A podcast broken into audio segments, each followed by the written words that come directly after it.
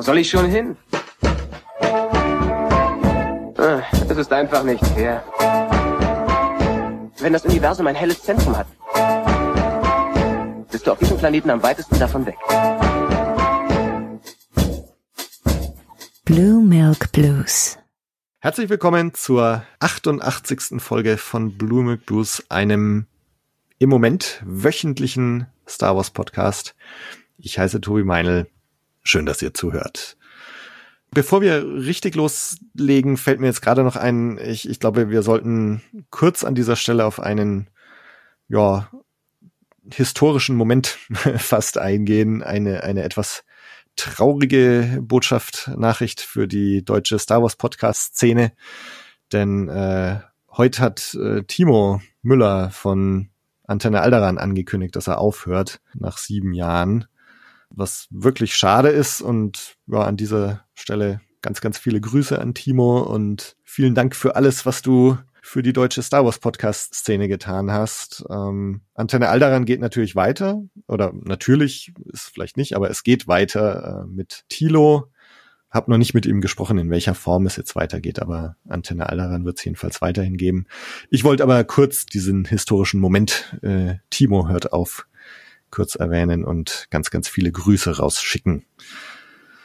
Wir machen hier auch weiter. Wir wollen über das Mid-Season-Finale reden von Andor, ähm, wobei Mid-Season-Finale, ich find's, ich empfinde es gar nicht so. Also bisher hat man ja das Gefühl, dass eigentlich am Ende dieser zwei Dreier-Arcs, die wir jetzt bekommen haben, immer so eine Art kleines Finale steht. Ich könnte mir vorstellen, dass das in dem Stil jetzt weitergeht. Nichtsdestotrotz wollen wir über diese Folge reden. Folge 6 von Andor. Und dazu, wie schon beim Finale des ersten Arcs, ist Katharina endlich wieder mit dabei. Hi. Yeah, hi, ich habe es mal wieder geschafft. Sehr schön. Und wir haben uns noch Verstärkung mitgebracht. Einen, der auch beim NFC Freitagabend-Quiz dabei war, allerdings auf der gegnerischen Seite. Äh, Tim, mein, mein Mitstreiter, war ja letztes Mal zu Gast. Dieses Mal ist unser Gegner mit am Start, nämlich Christian von Last Geek Tonight. Hi. Hallo, ja, und äh, schön, dass du mich an diese krachende Niederlage erinnerst. Vielen Dank. ja, gut, äh, die große krachende Niederlage hat ja eher in der Schnellfeuerrunde auf meiner Seite stattgefunden. Aber du, du kannst dir nicht vorstellen, wie erleichtert ich damals war, dass du vor mir dran warst. Du hast immer, wie viel hat, du hattest ein, nee, ich, zwei, hatte, nee. Nein, ich hatte Ein- einen richtig. eine Antwort, Und das war ja. eine, eine Antwort mehr als du. Genau, ja. ja. Also ich war heilfroh, dass ich Tim mit im Team hatte. Naja. Und jetzt reden wir hier auch noch drüber, über diese Schmach. Aber äh, Du hast den Pokal, ja, ich nicht. ja, ja. Also, Mal schauen, ob die uns nächstes Jahr oder nächstes Mal wieder einladen oder ob sie es mit frischen Gästen versuchen werden. Wir werden sehen. Genau. Schön, dass ihr da seid. Wir wollen über Andor reden. Ich weiß von euch beiden jetzt aus Vorgesprächen und auch von Katharina so, ne, wir haben ja zu Folge drei schon miteinander gesprochen, dass ihr eigentlich auch recht angetan seid von dieser Serie.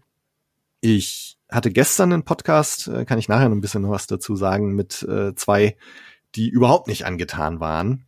Und ich weiß jetzt nicht, was erfrischender ist, sich mit Leuten zu unterhalten, die die Serie auch ganz gut finden, äh, oder, oder ob es mal so eine Meinungsverschiedenheit braucht. War eigentlich auch eine ganz nette Erfahrung gestern Abend. Ja, wie seht ihr jetzt diese Folge? So, so Bauchreaktion, Folge 6 von Andor. War das die beste Folge? Äh, Bestätigt es eure Begeisterung für diese Show? Wie geht's euch damit? Also tatsächlich, ähm, also zum einen, ich habe einen Verdacht, mit wem du da gestern geplaudert hast. Eventuell habe ich mit einem davon am Wochenende selber geplaudert. Ja. Mhm, mhm. Ich muss tatsächlich sagen, ich fand Folge 6 sehr, sehr gut. Sehr spannend, sehr gut und ein gutes Payoff von dem, was mit den zwei anderen Folgen davor angedeutet wurde und angeteased wurde. Vor allem mit Folge 5. Folge 5 fand ich ein bisschen ging mir so ein bisschen wie bei, ich sag mal, bei der, bei der ersten Folgentrilogie, wo Folge zwei auch so ein bisschen ging so Spannungskurve nach unten und dann Folge drei war ein gutes Payoff und das ging mir ja auch so. Folge fünf ging so die Spannungskurve nach unten. Folge sechs ein wirklich gutes Payoff. Ähm, ein bisschen ein bisschen Fett hätten sie noch trimmen können, so ein bisschen Zeit gewinnen können, ähm, weil paar zu viele Einstellungswiederholungen von Gesang und wir sammeln Geld und wieder Gesang und wir sammeln Geld. Aber insgesamt war ich emotional dabei. Ich war, äh, es, es war spannend. Ich hatte die ganze Zeit Herzklopfen. Ähm, ich fand's super. Ich war dann so mit mit, mit der mit dem großen Finale dann das fand ich dann nicht so ganz begeisternd so gerade der der Dialog dann zwischen äh, Cassian Andor und äh, dem Skeen Skeen, Skeen heißt er mhm, ja mhm. das ja da da können wir noch drüber reden aber im Großen und Ganzen fand ich das wirklich eine tolle Folge und ich freue mich auf mehr und bisher begeistert mich Andor total mhm. ich glaube dem kann ich mich so eigentlich auch anschließen also ich dass die Spannungskurve in der Folge 5 ein bisschen runterging, war vielleicht so, aber ich weiß, dass ich danach schon dachte so, oh mein Gott, ich muss jetzt noch eine Woche warten, bis die mhm. nächste Folge kommt. Und es war auch zum Glück so nach Folge 6, dass ich nicht dachte, äh, jetzt habe ich dafür habe ich eine Woche gewartet, so. Äh, ganz im Gegenteil. Also wie gesagt, ich, ich, ich bin immer überrascht, wie schnell die Folge vorbei ist, wenn ich anfange, sie zu gucken, wenn ich jetzt ganz ehrlich bin. Ich finde ja generell, dass in diesem ganzen Arc auf Aldani wahnsinnig viele coole Ideen drin stecken von der visuellen Umsetzung von von dieser, von diesem Meteoritenschauer oder was es ist, ja. brauchen wir gar nicht reden. Das, ich habe eher nur gedacht, Wahnsinn, wie man coole Bilder erzeugen kann mit einer schönen Idee mal und nicht einfach, indem man noch mehr äh, Flugzeuge oder Raumschiffe in dem Fall einfach ins Bild stellt. Äh, Rise of Skywalker. Ähm, aber ja, ich wollte gerade sagen, es hat ein, zwei Sachen, wo ich sagen würde, das schwächelt ein bisschen, wie du schon sagtest, Christian, wo man Fett hätte trimmen können. Das Ende fand ich auch ein bisschen ja, geht so, also dieser Übergang. Mhm. Und ich persönlich hätte mir noch einen ganz kleinen Ticken mehr nochmal von diesem ganzen Thema mit dem äh, ISB und mit Mon Mothma und auch mit ähm, Stellan Skarsgards Figur gewünscht, als nur am Ende kriegt jeder nochmal eine 30-sekündige Einstellung und das war's dann. Aber eigentlich auch eher nur, weil mich diese Storylines auch schon interessieren, obwohl sie so wenig vorkamen bisher. Ja. Deswegen hoffe ich mal ein bisschen, dass da jetzt noch was kommt. Also vor allen Dingen, ich weiß nicht, Stellan Skarsgård in seiner Rolle als Luthen, ich gucke dem Mann einfach gerne zu. oh ja. Oh ja. Ähm, ja. Alleine diese Szene, ich weiß, es ist schon ein paar Folgen her, ich hole etwas aus, aber wie gesagt, wenn er sich da sein Toupet aufsetzt und dann da den charmanten ähm, Kunsthändler irgendwie gibt und so, ich dachte, Alter, super Typ. Ja. ja. ich liebe dich. Deswegen, wie gesagt, der kam mir auch ein bisschen zu kurz aktuell. Ja. Aber wenn sein glückliches Lachen am Ende der Folge irgendeine, irgendein Hinweis ist, äh, geht's da ja offensichtlich noch weiter. Also ja, bis jetzt äh, bin ich quasi mit der Serie vollkommen happy. Ich habe ja ich war schon gehypt, aber ich habe versucht, nichts von ihr zu erwarten und bis jetzt äh, ist sie äh, ja ein Geschenk, das immer weiter einen beschenkt eigentlich. Hm. So mehr oder weniger. Ja, also ich finde es so erfrischend, dass man das wirklich uneingeschränkt gut finden kann. Also mir geht's gerade so. Ich habe, mhm. ich weiß gar nicht, wie lange in Star Wars ich schon jedes Mal im Kino saß oder im Stream auf Play gedrückt habe und jedes Mal wieder so, please don't fuck it up. Ja, so, also ja. Und, und echt schon so halt mit Bauchweh im Kino saß, wie wird's jetzt dieses Mal und, und kann ich das gut finden und so, weil ich will's natürlich immer gut finden und, und zwar dann ja, in, in ganz vielen Sachen immer viele gute Sachen dabei, aber auch, auch selbst in den besten Sachen, die wir so in den letzten Jahren bekommen haben, immer irgendwas, wo man sich denkt so, ah, Leute, was habt ihr euch da gedacht? Oder irgendwie, das, das passt nicht und, und jetzt geht's mir echt so, also ich finde das uneingeschränkt gut. Es, es gibt wirklich fast nichts an dieser Serie, was, was mir irgendwie nicht gefällt. Also für mich ist das das beste Star Wars in ganz, ganz langer Zeit und definitiv für mich die beste Serie äh, in Star Wars, die wir bekommen haben. Und das ist so eine Wohltat für meine Star Wars Seele, das einfach mal gut finden zu können.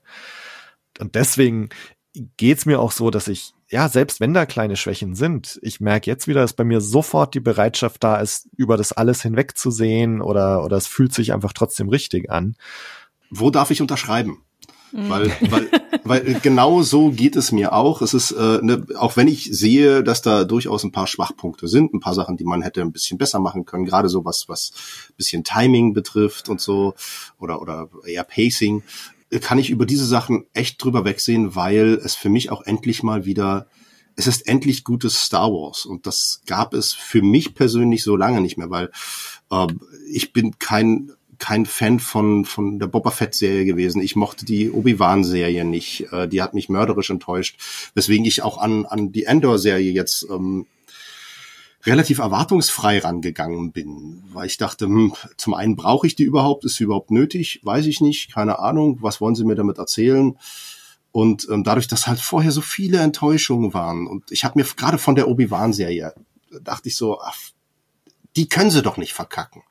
Gerade, also, dass sie, dass sie vielleicht Boba Fett verkacken, ja, okay. Mandalorian finde ich zum Beispiel auch, ist für mich ich mag Mandalorian, aber es ist für mich auch, es ist nicht so großartig, wie es gemacht wird. So, ich mag die Serie, aber es gibt auch vieles daran, was ich wirklich, wirklich nicht gelungen finde. Und äh, über die Filme hüllen wir mal den Mantel Schweigens bis auf Rogue One. Und Endor war für mich so erwartungsfrei, gerade nach dieser Enttäuschung mit Obi-Wan. Und ich bin absolut begeistert, gerade weil es mal so anderes Star Wars ist, weil es für mich irgendwie das Universum dadurch wieder endlich größer macht. Endlich mal eine, eine, eine endlich mal Star Wars, was nicht im wahrsten Sinne des Wortes versandet. ähm, ja, das ja. ist ja end, endlich mal keine Wüste, äh, juhu. Auch was für eine Wohltat, keine großartigen Schlachten, keine, keine Lichtschwertkämpfe und so weiter und so fort, sondern wirklich einfach Character Development, ähm, wirklich Charaktertiefe, und so weiter. Das finde ich einfach einfach schön. Und mir ging's in äh, war es Folge 4? Ich glaube in Folge 4 war es äh, das das Gespräch zwischen Mon Mothma und Luthen, wo ich mittendrin einfach kurz Pause gemacht habe, weil ich so begeistert war und meiner Freundin einfach gesagt habe, weißt du, was ich so geil finde? Mir, mir schlägt das richtig das Herz und ich habe endlich mal wieder das Gefühl, hier geht's um richtig was und nicht nur einfach darum, so ich möchte mich an Papa rächen oder was weiß ich was, sondern hier geht's wirklich, hier geht's um das Schicksal einer Galaxie. Es ist geil und das finde ich toll. Und das mhm. und, und, und das zieht sich für mich auch, auch, durch, auch wenn das natürlich in der in der persönlichen Endor-Geschichte jetzt, also in, in Cassian Endors eigener Geschichte, ist das natürlich noch sehr klein. Aber es ist ja völlig logisch, dass sie den jetzt noch nicht in die großen Sachen reinwerfen, sondern erstmal was Kleines. Der muss ja auch erstmal beweisen. Und, mhm. ähm, und auch da trägt sich für mich aber diese Bedeutung. Und ja, eine Rebellion muss finanziert werden. Deswegen natürlich gehen die Geld klauen. Woher nehmen die sonst das Geld, um irgendwie Leute zu bestechen und so weiter und so fort? Ja. Und mhm. das ist, ja, wichtig. Ich glaube, deswegen ist mir auch die Figur des Nemec, der ja leider am Ende abtritt. Ähm, also ich war wirklich traurig, als der gestorben ist. Mal abgesehen davon, dass das absolut ne mies war, wie sie es gemacht haben, dass ja. er ja da so halb zerquetscht wird irgendwie von so einem Stapel Gold mehr oder weniger. Ja. Aber ich mochte diese ganze Figur auch einfach so gerne, weil der war so ein bisschen wie also auch wie sie ihn geschrieben haben, war er ja so ein bisschen wirklich dieser intellektuelle äh, Rebell, ich wollte jetzt schon sagen RAF-Terrorist, aber so, die haben ja sicher auch so Manifeste geschrieben, die so ein ja. bisschen hochtrabend waren und sehr politisiert und so weiter. Dass sowas da überhaupt thematisiert wird, finde ich ja schon großartig. Und ähm, wie du schon sagtest, ähm, ich glaube, Tobi war es gerade, der es gesagt hat, dass ähm, Dinge, die mich an den vorherigen Serien auch bei Obi-Wan gestört haben, wie zum Beispiel irgendwie, dass wir immer wieder auf irgendwelchen desolaten Planeten sind, wo kein Mensch rumläuft, das haben wir hier ja auch mit Aldani, wo sie da irgendwo in den nennen wir es mal schottischen Highlands oder wo auch immer sie das gedreht haben mögen, unterwegs sind. Aber A bietet einem die Geschichte einen Grund dafür an, warum da so wenig Leute rumlaufen. Mhm. Also die, sie sagen ja von wegen, ne, von früher waren das hier 15.000 von diesen Pilgern, aber wir haben uns was einfallen lassen, um die quasi irgendwie, ja, ne, dass die so haben ein paar Tavernen dahin gebaut, dass die dann alle keinen Bock mehr hatten und so. Also was auch einfach eine clevere Idee ist von der Geschichte her, ne, um die, um zu zeigen, wie das Imperium da die Leute zermürbt, mehr oder weniger auf allen möglichen Ebenen. Plus aber auch, dass wir eben diese kleinen Brotkrumen auf Coruscant oder sowas bekommen. Dass überhaupt Coruscant vorkommt, finde ich schon großartig, weil das ja. so ein Planet ist, den sie quasi in der Disney-Ära bisher verschwiegen haben, dass es den gibt irgendwie dass man dann denkt, ja, okay, Aldani ist dieser eine Planet, wo einfach gerade tote Hose ist, so, oder wo einfach vielleicht anderswo die ganzen Leute sind, nur jetzt nicht gerade da, wo die Basis ist. Ähm, es gibt aber durchaus noch andere belebte Gegenden in der Galaxis, die sehr wichtig sind. Also, dass das halt sich gegenübersteht und nicht dieses ein Wüstenplanet, ein Eiswüstenplanet, ein anderer Wüstenplanet. So ein, ein, Wasserplanet. Ein Wasserplanet, genau. Also dieses, damit man, also das, das, das quasi, die haben ja hier die gleichen Probleme, dass sie ja jetzt sich Unlo Unmengen an Menschen äh, als als Statisten casten können, wahrscheinlich oder klonen können per CGI. Aber das, was sie haben, finde ich, nutzen sie in der Serie mega gut aus. Und wie gesagt, es geht halt mal um was. Ne? Also es ist, ich, ich bin selber völlig fasziniert davon, ähm, weil die Serie ist ja nicht ausschweifend in Dialogen, da reden ja nicht Leute irgendwie so zehn Minuten lang und äh, nehmen irgendwie alles auseinander. Da wird ja oft in sehr kurzen Szenen irgendwie klar, worum es geht. Und trotzdem spürt man, dass noch so viel dahinter steckt irgendwie, so, so ganz viel, das ungesagt bleibt oder dass man so selber assoziieren kann. Ich glaube, bei Serien wie The Mandalorian haben sie das versucht, so anzudeuten, so mit der neuen Republik und so, aber das hat nie so richtig gezündet für mich persönlich. Mhm das fühlt sich hier alles viel anfassbarer an und deswegen auch dieses Finale, wie gesagt, wenn man dann wieder bei Luthen in seinem Antikladen ist und er dann in, in äh, Gelächter ausbricht und so, dass du dir denkst so, boah geil, und was kommt jetzt? Ne? So nach dem Motto, das war offensichtlich so das erste Mal, dass die Rebellen irgendwie die, das, das Imperium ein bisschen aufgescheucht haben, sagen wir es mal so. Ja, ich ich, ich finde halt, ich finde halt die Reaktion auf das, was sie da gemacht haben, ne, äh, einfach, dass sie da effektiv einfach Geld geklaut haben die Reaktion, die man dann sieht, die es, die es im Imperium auslöst, die es bei Luthen auslöst, die zeigt, dass das halt nicht einfach nur irgendein kleiner Auftrag war, sondern dass das wirklich eine wichtige Nummer war mit zumindest Symbolcharakter. Und ja. das, das finde ich sehr, sehr wichtig und sehr gut. Ja, und du, du hast halt gen genau das Gefühl, dass es so vielleicht sogar der erste Event in dieser Art ist gegen mhm. das Imperium. Also ja. selbst selbst wenn es letztendlich für sie vielleicht nur Peanuts sind, was es wahrscheinlich nicht ist. Ne? Es ist the payroll for an entire sector, wie sie ja sagen. Also es ja. ist schon ein Haufen Geld. Genau, und gleichzeitig ist es eine kleine Sensation, weil es wirklich, es bekommt ja die ganze Galaxis irgendwie mit. Ja, ähm, und, und vielleicht ähm, ist das jetzt für, vielleicht ist das jetzt für jemanden wie Luthen zum Beispiel auch eine etwas, was äh, ihm hilft, andere Leute auf seiner Seite zu ziehen. Ne? Einer, also ja, quasi wie ja. so eine Art Verhandlungsbasis. Hey, wir haben schon was erreicht, hilf uns, dann erreichen wir noch mehr. Ja. Mhm. Ich wollte noch auf, auf zwei Sachen gerade eingehen, die ihr beide jeweils gesagt hattet. Ähm, so das eine, was mich tatsächlich auch an, an den bisherigen Serien ganz oft gestört hat, war, dass es mir viel zu klein aussah. Also mhm dass du ständig das Gefühl hattest, dass es da aus Budgetgründen konnte es nicht so groß ausschauen wie die Kinofilme oder es konnte nicht so groß ausschauen, wie es vielleicht eigentlich hätte ausschauen sollen. Und dann so gewisse Entscheidungen, die ich auch nicht so ganz nachvollziehen kann, warum zum Beispiel in Book of Boba der Palast so leer ausschaut, ja, so ja, ausgestorben. Oh und sag mal, teilweise konntest du es in, in Mando noch, ne, als er dann nach Tatooine kommt und in die Kantina geht und die ist halt auch total ausgestorben. Da haben wir, glaube ich, damals noch drüber geredet, naja, jetzt ist Jabba tot und da ist jetzt halt auf Tatooine nichts mehr los. Trotzdem, ich meine, ne, Moss Eisley sah schon mal viel, viel geiler und viel belebter aus. Mhm. Und ähm, also ich habe es dann weniger auf das auf die In-Universe-Erklärung Jabba's Tod geschickt geschoben als vielmehr auf die Tatsache, ja, sie hat eine, ist halt eine Fernsehproduktion letztendlich und äh, nicht genug Geld da.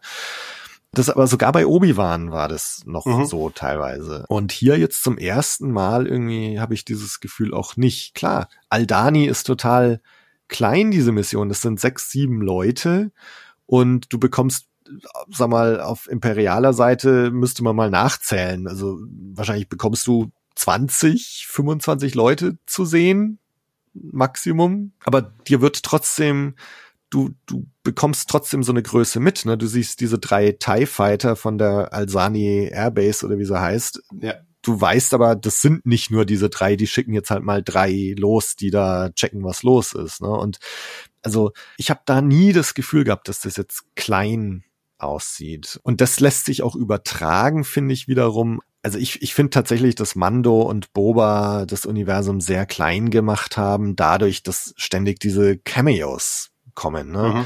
Da kommt dann Ahsoka und, und Luke Skywalker taucht auf und, und Boba Fett taucht auf und, und jeder trifft irgendwie jeden. Cat Bane läuft ums Eck. Und klar, das ist das Filoniverse, ne? Also Filoni bringt seine ganzen Figuren rein, aber äh, da, da ist das Universum echt zu einem Dorf geworden. Also es war nicht nur von den Settings klein, es ist auch durch diese ganzen Cameos so klein geworden. Und Natürlich, es, es, es gab immer wieder dieselben beiden X-Wing-Piloten. Immer wieder. Ja, das auch, das genau, genau. Furchtbar. Ja. Mhm. Und jetzt, also die Sets schauen größer aus, es, es wirkt alles viel größer und, und so vom ganzen Scope wirkt es größer. Und das, wie Christian, wie du schon gesagt hast, ne, das Universum wirkt irgendwie wieder größer und so. Und das liebe ich. Also, mhm. Ja.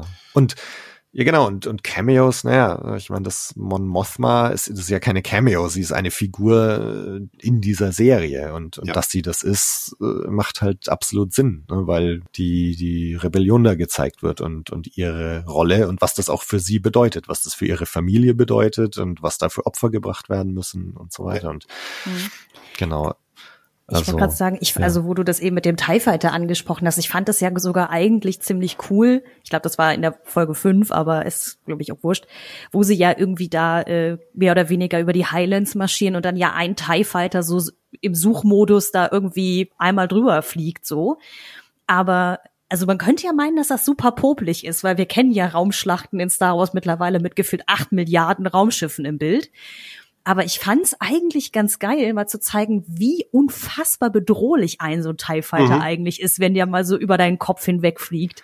Also was halt wirklich auch wahrscheinlich, also eher halt an so ja Weltkriegsfilme ja auch wieder erinnert, wo ja, ja auch George Lucas seine Inspiration her hatte und so, ja. ne? Dieses, dass wenn da halt so ein Kampfbomber über dich rüberfliegt, dass das eigentlich ziemlich beunruhigend ist. Was ja auch wenn es nur einer ist. Was ja, ja, effektiv auch schon Rogue One war ja effektiv ein Kriegsfilm.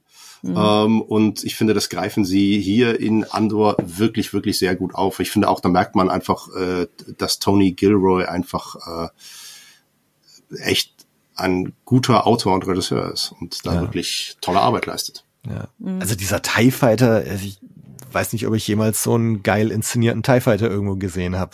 Wahnsinn. Auch, auch wie laut, ne? Also da haben wir in der letzten Folge schon drüber geredet, als er dann über den Staudamm noch drüber fliegt und so, wie, wie krass das einfach ist. Und gleichzeitig auch wieder Details jetzt in, in Folge 6, ne? Diese drei, in deren Scheiben sich dann noch das Eye of Aldani spiegelt und wie du dann diesen einen Shot hast, wie der Tai so vor diesem Meteoritenschauer hängt und der Pilot so als Silhouette da einsteigt. Ich meine, was für schöne Bilder das sind. Ah, also, ja. Ja, ich wollte gerade sagen, also ich glaube, diese ganze Flucht mit diesem Meteoritenschauer, wie gesagt, das macht eindeutig, also nein, nein, nein, ähm, unvergesslichere Bilder, sage ich jetzt mal, als wie gesagt Exegol mit wir hängen uns den Himmel voll mit Sternzerstörern so. Einfach weil es ja diese mega Diskrepanz auch gab zwischen, es sieht wunderschön aus, dieser Meteoritenschauer mit den ganzen Regenbogenfarben und alle sind total andächtig. Aber eigentlich wird gerade versucht, halt das Schiff aus dem Himmel zu schießen, mehr oder weniger. Das fand ich auch einen sehr schönen Kontrast irgendwie. Und ich muss auch sagen, mich hat's auch nicht gestört, dass zum Beispiel in dieser Garnison oder was, diesem Damm oder was auch immer es da für ein, für, eine, für ein Teil eigentlich ist, was sie da gebaut haben, dass da nur so gefühlte 25 Imperiale drin waren, weil sie sich bis jetzt in den letzten drei Folgen, also in diesem ganzen Arc, große Mühe gegeben haben, zu zeigen, dass das Imperium nicht immer Sturmtruppen braucht, um Planeten zu unterdrücken, mhm. sondern dass mhm. sie ein ganzes Areal an sehr fiesen politischen und wirtschaftlichen Instrumenten haben. Ja. So, weswegen ich das ja halt eben gerade so gut finde, dass sie eben nicht zeigen, oh, schon wieder irgendwie die Garnison mit den 8000 Sturmtruppen, sondern mhm. halt das ISB, was halt einfach auch so eine, ja, die Staatssicherheit äh, im Star Wars Universum ist und dann schon allein deswegen Gruselfaktor mitbringt, so dass man dann noch Anton Lesser gecastet hat als da den Vorsitzenden. Hut ab dafür, der passt ja perfekt dafür. ja, wie gesagt, das ist noch so eine Silhouette, die mich viel, also auch in dieser Folge, eigentlich fand ich das ganz spannend, weil es ja dann auch so ein bisschen um dieses politische Taktieren darum geht und wie zermürben wir jetzt hier die Leute vor Ort noch ein bisschen weiter, damit wir die in ein, zwei Jahren dann komplett versklaven können und mhm. so, ne? Wo du eigentlich denkst so, Alter, was für, was für abgefuckte Unterhaltungen führt ihr hier eigentlich, ja. ne? So als ob ihr halt irgendwie übers Wetter reden würdet. Und das finde ich in der Serie so toll. Sie weiß halt genau, wie schlimm das eigentlich ist. Also sonst hätten sie ja nicht diesen ähm, Lieutenant Gorn da eingebaut. Der sagt doch, glaube ich, auch irgendwie sowas, ja, für irgendwie sieben Jahre Dienst unter ihnen sollte ich auf jeden Fall hängen oder irgendwie sowas, ne? Ja. Ähm, all diese Ta Sachen machen ja irgendwie klar, wie schlimm das Imperium eigentlich ist, auch ohne Sturmtruppen. Das finde ich eigentlich ziemlich genial. So. Ja. Also ich meine, man kann ja fast davon ausgehen, dass wenn Sturmtruppen gezeigt werden in dieser Serie, dass die dann auch ziemlich krass sind. Ne? Also es, ähm, ich fand, es war jetzt schon so angedeutet, ähm, als sie dann über Tamarin oder wie er heißt, mhm. reden. Mhm. Er war mal ein Sturmtruppler. Also Plötz, das, plötzlich änderte sich die Atmosphäre, ne? Ja. Genau, genau. Und, ja. und, ähm, und, und gleichzeitig, dass, dass die Sturmtruppler schon auch nochmal als so eine so eine spezialimperiale Einheit mhm. Dargestellt wird. Ne? Also ich meine, wir, wir sehen hier diese Garnison, die auf Aldani stationiert ist und die schauen eher aus wie diese Mimban Stormtrooper, die wir aus Solo kennen, mit diesen offenen Helmen und so weiter. Und das, das scheinen so die Standardsoldaten zu sein, also da zumindest. Ne? Und also die Sturmtruppen, sondern halt nochmal so eine, so eine Spezialeinheit, die dann geschickt werden, wenn es wirklich ernst wird oder so, habe ich das Gefühl. Und, und das finde ich auch so geil, dass hier die Imperialen bisher einfach auch nicht als so Tölpel gezeigt werden, die nicht schießen können oder die, die total leicht übertölpelt werden können, wie, wie in Rebels zum Beispiel. Ne? Das mhm. hat mich am Anfang in Rebels immer total gestört. Natürlich wird die Serie dann auch ernsthafter und es wird schwieriger und es gibt Opfer und so, aber trotzdem ist es natürlich letztendlich eine, ja, nochmal was ganz anderes als jetzt diese erwachsene Realserie. Und aber ich, ich finde es so toll, dass das Imperium hier mal als krasse Typen, als ernstzunehmende Gegner, als clevere Leute gezeigt werden die eben nicht nur Kanonenfutter sind für die Rebellen, die alle immer austricksen und, ja. und so, ne? Und, und auch ohne Opfer da rauskommen. Das, also das hat, man, hat man ja wunderbar im, im, äh, im Finale dieses, dieser ganzen Heist-Szene gesehen, wo sie mit dem Geld abhauen wollten. Also es sind ja nicht wirklich viele Leute gekommen, um sie aufzuhalten. Es waren ja nicht viele hm. Leute da, aber diese paar Imperialen haben denen so viele Probleme gemacht, dass immerhin zwei von ihnen gestorben sind, ansatzlos, und sie dort völlig überhastet auch fliehen mussten und nicht alles mhm. mitnehmen konnten, was sie wollten. Und ich denke mal, in anderen Star Wars Serien oder Star Wars Filmen hätten sie die einfach relativ zügig überwältigt und hätten einfach weitergemacht, die paar Leute. Aber da haben schon diese paar Imperialen ausgereicht, um für solche Probleme zu sorgen. Ja, ja. Ja, ich meine, selbst in A New Hope, ne, Han und Chewie rennen äh, im Todesstern schreiend in diesen Raum voller Sturmtruppen und es ist lustig, ne, und dann rennen sie wieder zurück und, äh, und ja, passiert halt nichts, ne, weil ja. schießen immer daneben. Ja, also das äh, finde ich auch super, dass das jetzt mal endlich so ist, wie man sich irgendwie mal vorgestellt hat, ne, diese krasse Unterdrückungsmaschinerie des Imperiums. Ähm, das jetzt mal in voller Blüte mitzubekommen. Hm. Wie fandet ihr denn so insgesamt diese ganze, ja, diese Actionsequenz da mit dem, mit dem Gold und dieser, dieser Schusswechsel sozusagen von der Inszenierung her? Weil mir hat das ganz gut gefallen, auch wenn er ein bisschen seine Längen hatte stellenweise. Ich fand es aber eben genau gut, weil du es gerade ansprichst, Tobi, dass es halt eben nicht dieses ist, oh, und der erste Sturmtruppe läuft mit seinem Helm irgendwie noch gegen den Türrahmen so am besten, wie, wie halt eben in Episode 4, sondern dass es halt also gefühlt ja wenig geschossen wurde, aber dafür sehr effektiv. Aber wir haben halt auch, weil wir halt auch bei Boba Fett auch des Öfteren halt ja drüber sprechen mussten, über die Inszenierung dieser Actionsequenzen, so dieses, hat das, war, das für euch spannend, wie das gemacht war, oder fandet ihr es eher so, hm, geht so? Also, also ich hatte die ganze Zeit Herzklopfen. Ich war die ganze Zeit gespannt, weil ich auch vielleicht durch das, äh, dadurch, dass man ja bei durch Rogue One äh, gewöhnt ist, äh, dass einfach alle sterben, äh, ist man sich auch, also zumindest geht es mir so, ich weiß nicht, wie es euch geht, bin ich mir bei Andor wirklich sehr unsicher, okay, wer kommt denn jetzt aus der Folge wirklich lebend raus? Und dementsprechend war ich auch da dann drin mit dem, hm, ich bin sehr gespannt, wer jetzt von denen überlebt. Und ich war mir echt unsicher. Und zwar, dadurch war ich natürlich echt, echt, hatte ich die ganze Zeit Herzklopfen. Und ja, äh, also von mir aus hätten sie ein paar weniger Schnitt Gegenschnitt machen können zwischen Gesang und wir sammeln noch Geld und Gesang und wir sammeln noch Geld. Es hätte schneller dazu kommen können, dass die da sind. Auf der anderen Seite vielleicht hätte es auch Spannung genommen, das weiß ich nicht. Also mein Eindruck war, das hätte ein bisschen so hätten sie vielleicht eine Minute, anderthalb Minuten sparen können, aber das ist Jammern auf sehr hohem Niveau. Und ich fand die Schießerei super inszeniert. Äh, also kann ich gar nicht anders sagen. Ich fand das super inszeniert. Das, äh, es waren wirklich alle alle in Not. Und zwar nicht nur die Guten, auch die Bösen. alle waren in Not, alle waren irgendwie überwältigt von dieser Situation, mussten sich hinter irgendwas verstecken und äh, das, das fand ich stark. Ich fand einfach äh, so ein Gedanke, den ich persönlich sehr witzig fand, äh, vielleicht bin ich der Einzige, der den Gedanken hatte, äh, hat mich ein bisschen an alte Trash-Horror-Filme erinnert äh, aus den aus den 80er Jahren. Warum ausgerechnet die beiden dunkelhäutigen Charaktere als erstes erschossen werden? Ja. so war das nee, auch. Keine Sorge, so, das habe ich auch gedacht. So, ja, so war das auch immer in, in alten 80er Jahre Trash-Filmen. Stimmt. So. So, das war mit der, hm, okay, vielleicht hätten sie da einen Tausch machen können, jemand anderes wäre noch gestorben, aber egal. Ja. ja, die, die, die Todesrate war ja sowieso trotz allem hoch genug in ja. der Folge. Also ja. gemessen daran, sie sind ja zu siebt, glaube ich, reingegangen und zu dritt am Ende, ja. ja. Also beziehungsweise die eine äh, Dame Zinter, ich weiß gar nicht, ob ich das richtig gedeutet habe, weil sie hat sich halt einfach nur eine Offiziersuniform angezogen und ist irgendwie rausmarschiert. Ja. Ja. Und dann wird offen gelassen, was mit ihr passiert, glaube ich, ne? Genau.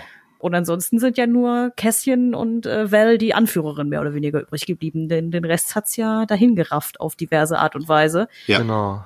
Ich Ja. war aber tatsächlich auch überrascht davon. Wir haben jetzt nicht wahnsinnig viel Zeit mit all diesen Figuren verbracht, dass es mir halt echt nicht egal war, was mit denen passierte. Ja.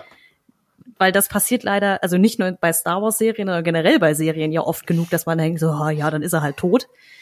Und Ja. hier war das wirklich so dieses, oh, nee, das tut weh, ah, es tut weh. Aber, aber ich glaube, das ist genau der Payoff, den diese etwas langsamere fünfte Folge hat, wo man einfach die Charaktere kennenlernt, wo man sich denkt, na ja gut, warum, warum passiert da jetzt nichts, außer dass sie da sitzen und reden? Ähm, und ansonsten passierte nichts. Und ich glaube, exakt das ist der Payoff, dass einem jetzt in der sechsten Folge das so nahe geht. Mhm. Genau. Ja, jetzt muss ich fragen, wo ich unterschreiben kann. Das, äh, genau. Also, ja, gerade sagen, ich, also ähm, ich glaube, das Einzige, was für mich wirklich da nicht funktioniert hat, ist so ein bisschen das Nachspiel halt von alledem. Ich meine, wie gesagt, dass der Nemec gestorben ist, sagte ich ja schon, dass ich das äh, traurig fand. Nur dieser ganze Nummer mit dem Skien, der sich dann irgendwie gegen alle wendet und dann mit dem Geld abhauen will und so weiter, das fand ich ein bisschen wild. Also vielleicht Mhm. habe ich irgendwas in Folge 4 und 5 nicht ordentlich mitgeschnitten oder falsch interpretiert, weil es wird ja schon immer wieder so gesagt, dass er halt äh, Kässchen gegenüber so misstrauisch ist und dann will er ihm ja auch noch diesen komischen Kyber-Kristall abnehmen und so. Und ich habe halt, ich glaube, ich weiß noch, dass ich in Folge 5 aktiv dachte, was will der Typ von ihm eigentlich? Mhm. Was ist sein Problem? Mhm. Und dann halt dieses, ja, nee, lass mal hier halbe halbe machen und wir verpissen uns beide und äh, ne, meine Rebellion ist ich gegen alle. Es war so, hä, wo kommt das denn jetzt her? Weil er ja auch der Schwätzer war, der unbedingt wissen wollte, ob Kässchen an die Sache glaubt und dies, das, jenes. Das fand ich nicht ganz so sauber Ja. aufgesetzt Ja. für mich persönlich, aber widersprecht mir gerne. Nachdem die, die Serie bisher so viel richtig gemacht hat, habe ich mich gar nicht gefragt, ob das jetzt sauber aufgesetzt war oder nicht, sondern ich habe versucht, in Universe zu erklären, warum macht er das jetzt denn eigentlich? Oder was, was sa- war seine Motivation bis zu diesem Zeitpunkt? Weil genau, wenn man es jetzt nochmal in diesem Wissen, was, was er jetzt da macht, aufrollt, dann fragt man sich ja, war das von Anfang an sein Vorhaben, ne? Mhm. dass, dass er da ich meine, dass das jetzt da die Hälfte von denen stirbt, dass es am Schluss tatsächlich nur noch zwei sind, dass es 40 und 40 sind, das konnte er ja nicht wissen. Ne? Also deswegen, was war das irgendwie sein Plan, irgendwann zuzuschlagen und, und alle anderen sechs Leute umzubringen? Ne? Also das habe ich mich gefragt. So hat, hat er quasi jetzt da monatelang im, in den Bergen gelebt, am Boden geschlafen, Wurzeln gegessen, weil er genau vorhatte, vielleicht klappt's ja, dass ich dann irgendwie mit einem Teil des Geldes oder mit dem ganzen Geld wegrenne. Oder, oder ist es ein Ding gewesen, was spontan gekommen ist? Das, das würde ich halt glauben, dass das etwas, Mhm. also so würde ich es deuten, dass es etwas ist, wo er dachte, hey, die Chance bietet sich gerade durch das, was er über Cassian Ender jetzt rausgefunden hat, dann ergreife ich die Chance doch mal. Dann probiere ich Mhm. das. So würde ich es deuten. Ich glaube nicht, dass er das von Anfang an vorhatte. Vielleicht hatte er die Hoffnung, da in Cassian Endor jemanden zu finden, mit dem man das durchziehen kann und hat ihn deswegen die ganze Zeit provoziert, um rauszufinden, hey, ist da wirklich das dahinter, was ich denke? Ist das vielleicht nur ein Söldner und ich könnte mit ihm halbe halbe machen? Hm, ja, ja. Aber äh, da, da rede ich mir dann im Endeffekt auch einen Punkt schön, den ich auch eher als Schwachpunkt sehen würde, weil ich diese, diesen Dialog zwischen den beiden, diesen Moment zwischen den beiden war für mich auch so, hm, ja, okay, das hätten sie besser lösen können.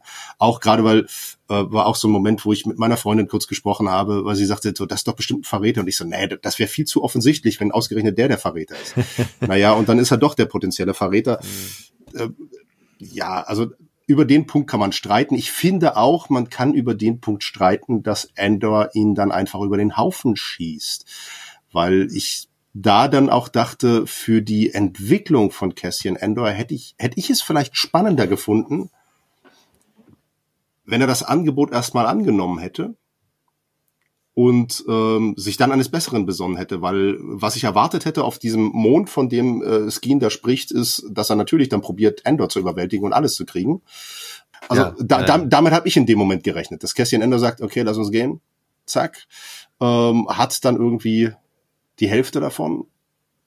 Skeen geht gegen ihn vor, er beseitigt Skeen und besinnt sich daraufhin eines Besseren.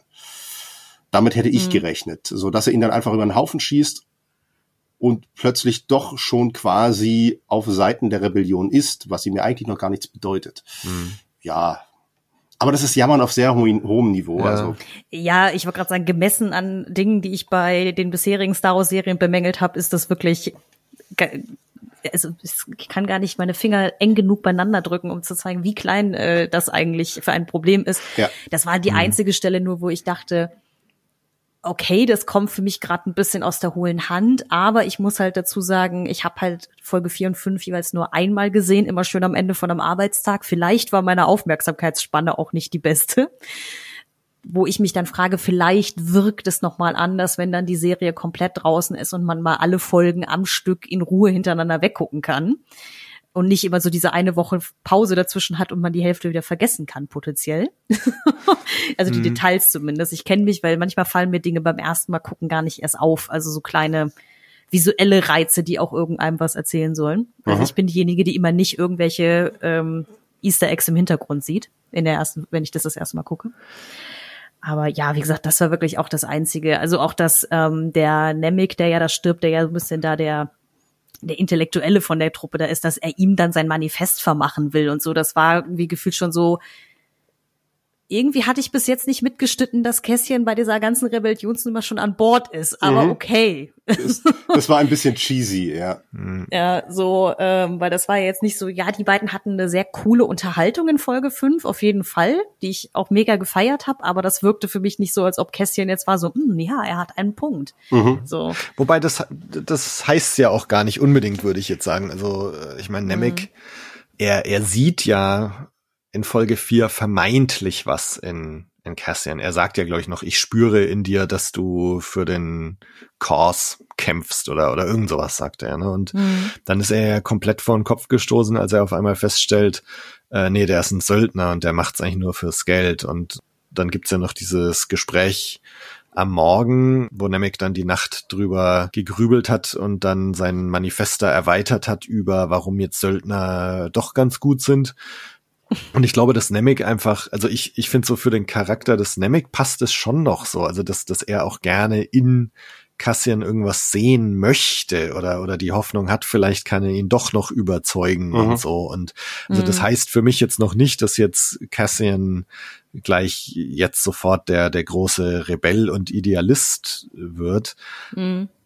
Und, und ich glaube auch diese, diese Reaktion, warum er den Skeen jetzt erschießt, also zum einen hat es für mich die Szene aus Folge 1 wieder gespiegelt, als er einen von diesen zwei Bordellbesuchern, ne, den erschießt er ja auch so, während der noch seinen halben Satz im Mund hat, äh, hat Cassian ihn schon erschossen. Und das, das ist ja ganz, ganz ähnlich. So hat man ihn ja auch in Rogue One kennengelernt, als er da Genau. den, den anderen äh, ja, erschießt. Ja. Ja.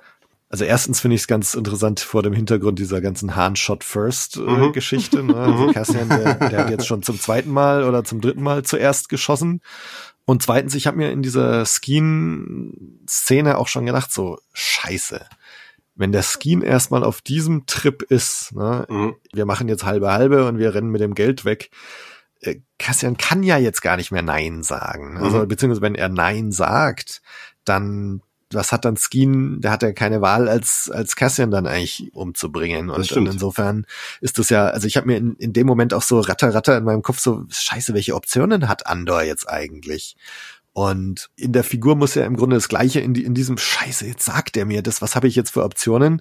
Und alles, was er weiß, ist irgendwie, tut er dann. Also sein, sein ganzes Leben ist, ist irgendwie vielleicht von, von Gewalt und sonst was gezeichnet. Also schießt er ihn halt über den Haufen, weil er nichts anderes kennt. Und ich, ich glaube, das war fast so eine Art Kurzschlusshandlung in gewisser Weise oder fast so eine Art instinktive Handlung. Äh, wie komme ich aus der Situation jetzt noch raus?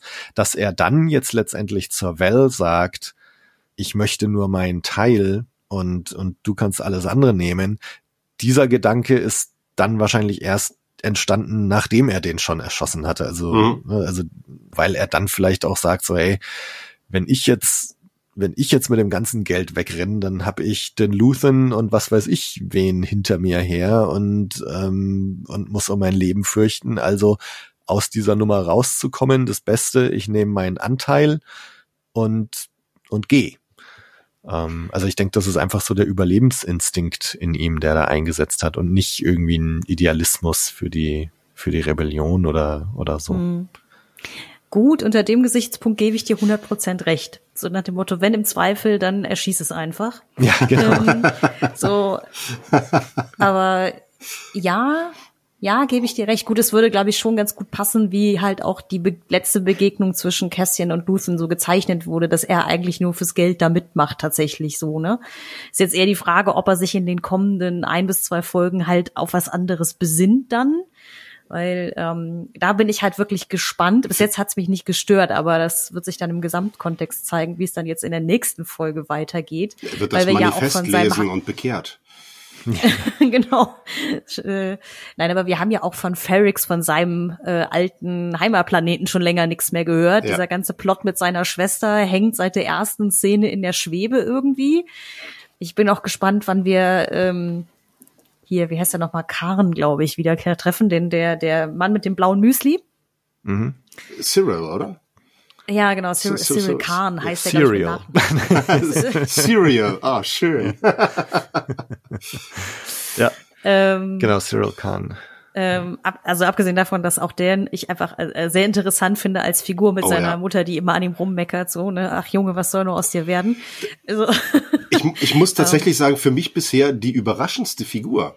Ähm, Weil ich weiß, als wir die ersten drei Folgen gesehen hatten, damals bei diesem Disney-Event, äh, habe ich gerade über diese, ja, ich sag mal, Police Academy Einheit, äh, die empfand ich, die empfand ich sehr als, als Comic Relief, äh, weil die einfach völlig lächerlich waren und dachte, oh Gott, was soll das werden? Was soll das werden? Und die Entwicklung, die diese Figur dann genommen hat, mit dieser Mist, ich habe dafür gesorgt, dass das Imperium jetzt hier an Bord ist, äh, hinzu, ich muss wieder zurück zu Mutti, ich habe nichts mehr. Das finde ich sehr spannend. Bin ich, ich bin sehr gespannt, was mit dieser Figur noch passiert, welchen Weg die gehen wird. ja, vor allen Dingen, weil ja mehrfach dieser sehr mysteriöse Onkel irgendwie angeteasert wird, der wo es mich wirklich mal interessieren würde, was der jetzt eigentlich macht. Also ob das halt irgendwie ein Moff oder so vom Imperium ist, der ihm dann jetzt einen Posten zuschustert oder Gott weiß was macht, ne? Das ist ja so, wie gesagt, geht zu Onkel Werner in die Werkstatt so. Aber ja, also da bin ich jetzt wirklich einfach gespannt nach diesem spannenden Arc da auf Aldani, wie sie das jetzt, wie ich hoffe, mit dem, was wir in den ersten drei Folgen gesehen haben, wieder ein bisschen verknüpfen, weil Ja. ich gehe mal davon aus, dass diese Figur durchaus mitbekommen hat, dass da äh, die halbe Stadt zerlegt wurde irgendwie, aber der weiß ja noch noch gar nichts von, ja, das Imperium ist da eingerückt und es gibt da jetzt so eine Art Präfekten, der da irgendwie direkt ans ISB irgendwie reportet und hast nicht gesehen. Also kann mir vorstellen, dass es ein bisschen unangenehm ist aktuell dort auf diesem Planeten. Mal Ja, schauen. also es ist interessant. Ne? Wir haben jetzt die nächste Folge ist ja, wenn man so auf die Regisseure und Drehbuchautoren schaut, dann scheint die nächste Folge eher so eine Einzelfolge zu sein, weil dann Folge 8 und 9, glaube ich, wieder ein Regisseur und ein Drehbuchautor hat. Und dann die letzten drei Folgen nochmal oder so, äh, oder, oder umgekehrt. Aber jedenfalls die, die Folge 7 steht so irgendwie individuell da. Das heißt also, ich, ich glaube, wir bekommen hier nicht irgendwie so wieder die neue Mission, sondern entweder irgendwie so eine Einzelfolge oder tatsächlich so eine Übergangsfolge, wo die verschiedenen Schachfiguren so in die Position gesetzt werden. Und ähm, das finde ich eigentlich auch das Interessante bisher an Andor, dass wir ja trotz dieser zwei Dreier-Arcs irgendwie sehr viel Dinge haben, die über beide Arcs hinweg erzählt worden mhm. sind, nämlich die Story von Cyril, ähm, auch die Story von der imperialen ISB-Agentin, die da spürt, da ist doch irgendwas zugange. Genau, oder, oder auch so, ne, das, das, diese ganze Ferrix-Geschichte, wo das Imperium jetzt da ist. Also ich könnte mir vorstellen, dass tatsächlich, dass wir jetzt äh, in der nächsten Folge wieder auf, zum einen wieder auf Ferrix sind vielleicht sogar, und dass wir jetzt wieder den Cyril ein bisschen mehr zu sehen bekommen, was er denn jetzt macht. Also, ne, dass, dass wir vielleicht diesen ganzen, wer der Onkel ist, also vielleicht ist es sogar der ISB-Chef, ne, mhm. Anton Lesser. Ähm, vielleicht ist das der Onkel, ne? Und ähm, mhm. Cyril kommt jetzt irgendwie zum Imperium und ähm, also mal schauen. Also ich. Der ist halt so wunderschön ambivalent. Also ich kann so verschiedene Sachen irgendwie mir vorstellen, was jetzt mit dieser Figur passiert. Und das finde ich irgendwie schon großartig. Weil so wie er gecastet ist und wie er auch inszeniert ist in den ersten drei Folgen, denkst du dir ja eigentlich, der ist so ein bisschen so Nachwuchsimperialer ja. und er fände ja nichts geiler, als irgendwie in der Kadettenuniform durch die Gegend zu laufen. Ja. Jetzt gerade denke ich mir so, ich weiß gar nicht, ob er das so gut findet. Also vor allen Dingen in dem Kontext mit der Mutter. Das ist ja einfach auch so, wo man sich so denkt, psychologisch mhm. maximal unangenehm, diese ja. Situation. Mm, dass der halt, glaube ich, auch nur den Harten da raushängen lassen wollte auf Ferrix, um irgendwas zu beweisen, aber nicht, weil er das wirklich intrinsisch möchte. Tja, Deswegen. auf der anderen Seite, ich meine, er hat ja jetzt in der letzten Folge den nochmal dieses Hologramm da angeschaut vom Cassian Andor, ne? Und ähm, da bin ich auch gespannt, ob er irgendwie Andor jetzt als, als ein Mittel zum Zweck sieht. Nämlich, wenn ich den jetzt catche, dann kann ich alles wieder gut machen. So, also das ist so meine, meine Chance auf Wiedergutmachung. Hm. Ich, ich gehe davon aus, dass das seine Intuition sein wird, sein, mhm. das, was er, was er vorhat. Ich kann mir aber durchaus auch vorstellen, durch das, was uns mittlerweile von dieser Figur erzählt wurde, dass die eine Wandlung noch in, innerhalb der Serie erfährt. Mhm. Ja, ja. Also da würde ich sogar fest von ausgehen. Ja, das fände es auf jeden Fall sehr, sehr spannend. Und viel wissen wir ja jetzt auch gar nicht, was noch kommt. Also ich glaube, das einzige Detail aus den ganzen Trailern, die es gab, an das ich mich noch erinnere, was man bisher noch nicht gesehen hat, ist Saw Gerrera, dass der irgendwie noch mal vielleicht auftaucht. Mhm. Weiß man nicht. Ich würde ihnen sogar zutrauen, dass sie es wie bei Rogue One machen, dass der Trailer auch nur so zur Hälfte aus Dingen besteht, die man tatsächlich in der Serie zu sehen bekommt. Ja. Aber. Also, mh. Mm. ich habe mir vorhin, als wir so über Aldani geredet haben und so, habe ich mir auch gedacht, so, was halt schon geil ist, dass wir ähm, jetzt gerade erstmal die Hälfte gesehen haben und so gefühlt die meisten Szenen aus dem Trailer jetzt inzwischen schon gesehen haben. Das heißt, wir bekommen jetzt wenn wir nochmal zwei solche Arcs bekommen, wenn die ähnlich sind, dass die auch jeweils wieder einen zentralen Schauplatz haben, bekommen wir mindestens noch zwei weitere Schauplätze zu sehen, wo ich irgendwie total aufgeregt bin, so was machen sie jetzt noch? Ne, so, ähm, und aber du hast recht, also es, es gibt tatsächlich noch zwei Sachen aus dem Trailer, die mir jetzt so spontan einfallen, die wir noch nicht gesehen haben. Das eine ist dieser Sternzerstörer, den man sieht. Du siehst doch irgendwo so den Sternzerstörer in der Atmosphäre so relativ knapp, wo, wo so Personen so nach oben schauen. Und oh ja, stimmt. Das, das, ich habe es jetzt schon lange nicht mehr gesehen, aber ist das nicht sogar Sinta, die da nach oben schaut und fliegt dieser Sternzerstörer nicht sogar über über so eine Aldani-mäßige grüne Landschaft? Müsst, müsst mal gleich nochmal reinschauen. Aber also jedenfalls, das haben wir noch nicht gesehen und, und Saw Gerrera. Und ich denke schon, dass das vielleicht einer der zwei verbleibenden Arcs jetzt äh, so der, der Saw Gerrera Arc irgendwie sein wird. Mhm. Mal schauen. Ich könnte ich könnt mir vorstellen, dass Saw Gerrera für die, für die äh, letzten drei Episoden dann relevant mhm. wird. Und so ein bisschen der, der, der, das große Ziel quasi dieser Staffel ist und dann in der zweiten Staffel ein bisschen Fokus kriegen wird. Das, mhm. Da würde ich von ausgehen, weil ich glaube, Gerrera ist schon ein, ein gutes Ziel erstmal für Cassian. Ja, ja, nicht, dass ich jetzt auch so wahnsinnig äh, heiß darauf wäre, dass der jetzt auftaucht, nur weil man ihn kennt, also weil er mhm. halt in Rogue One auch vorkommt. Es ist einfach nur so der war natürlich ein Detail, das mir im Trailer einfach sehr aufgefallen ist. Wenn es nach mir ginge, könnten sie mir gerne noch sehr viel mehr von der politischen Intrige da auf Coruscant Oh ja. erzählen. Also ich, diese ganze Nummer mit auch Mon Mothma und ihrem Ehemann, Oh ja. da, das da ist doch irgendwas im Busch. Das, das kann mir ist- keiner erzählen. Das ist, das ist so toll, weil ich finde einfach, dass das zeigt so sehr, wie so eine Familie durch so eine Situation so zersetzt werden kann. Das, Mhm. das geht mir so nahe. Also die, die ganze Mon Mothma-Geschichte geht mir so dermaßen nahe, ähm, weil es halt, es, es, es weckt halt so diese wirklich bösartigen Erinnerungen auch an die ganze Nazi-Zeit und so weiter und an das, was auch da mit Familien passiert ist und, und wie es den Verrat von den Liebsten überhaupt gab. Und, und da, also ja, da könnten sie mir gerne mehr zeigen. Da bin ich ganz bei dir.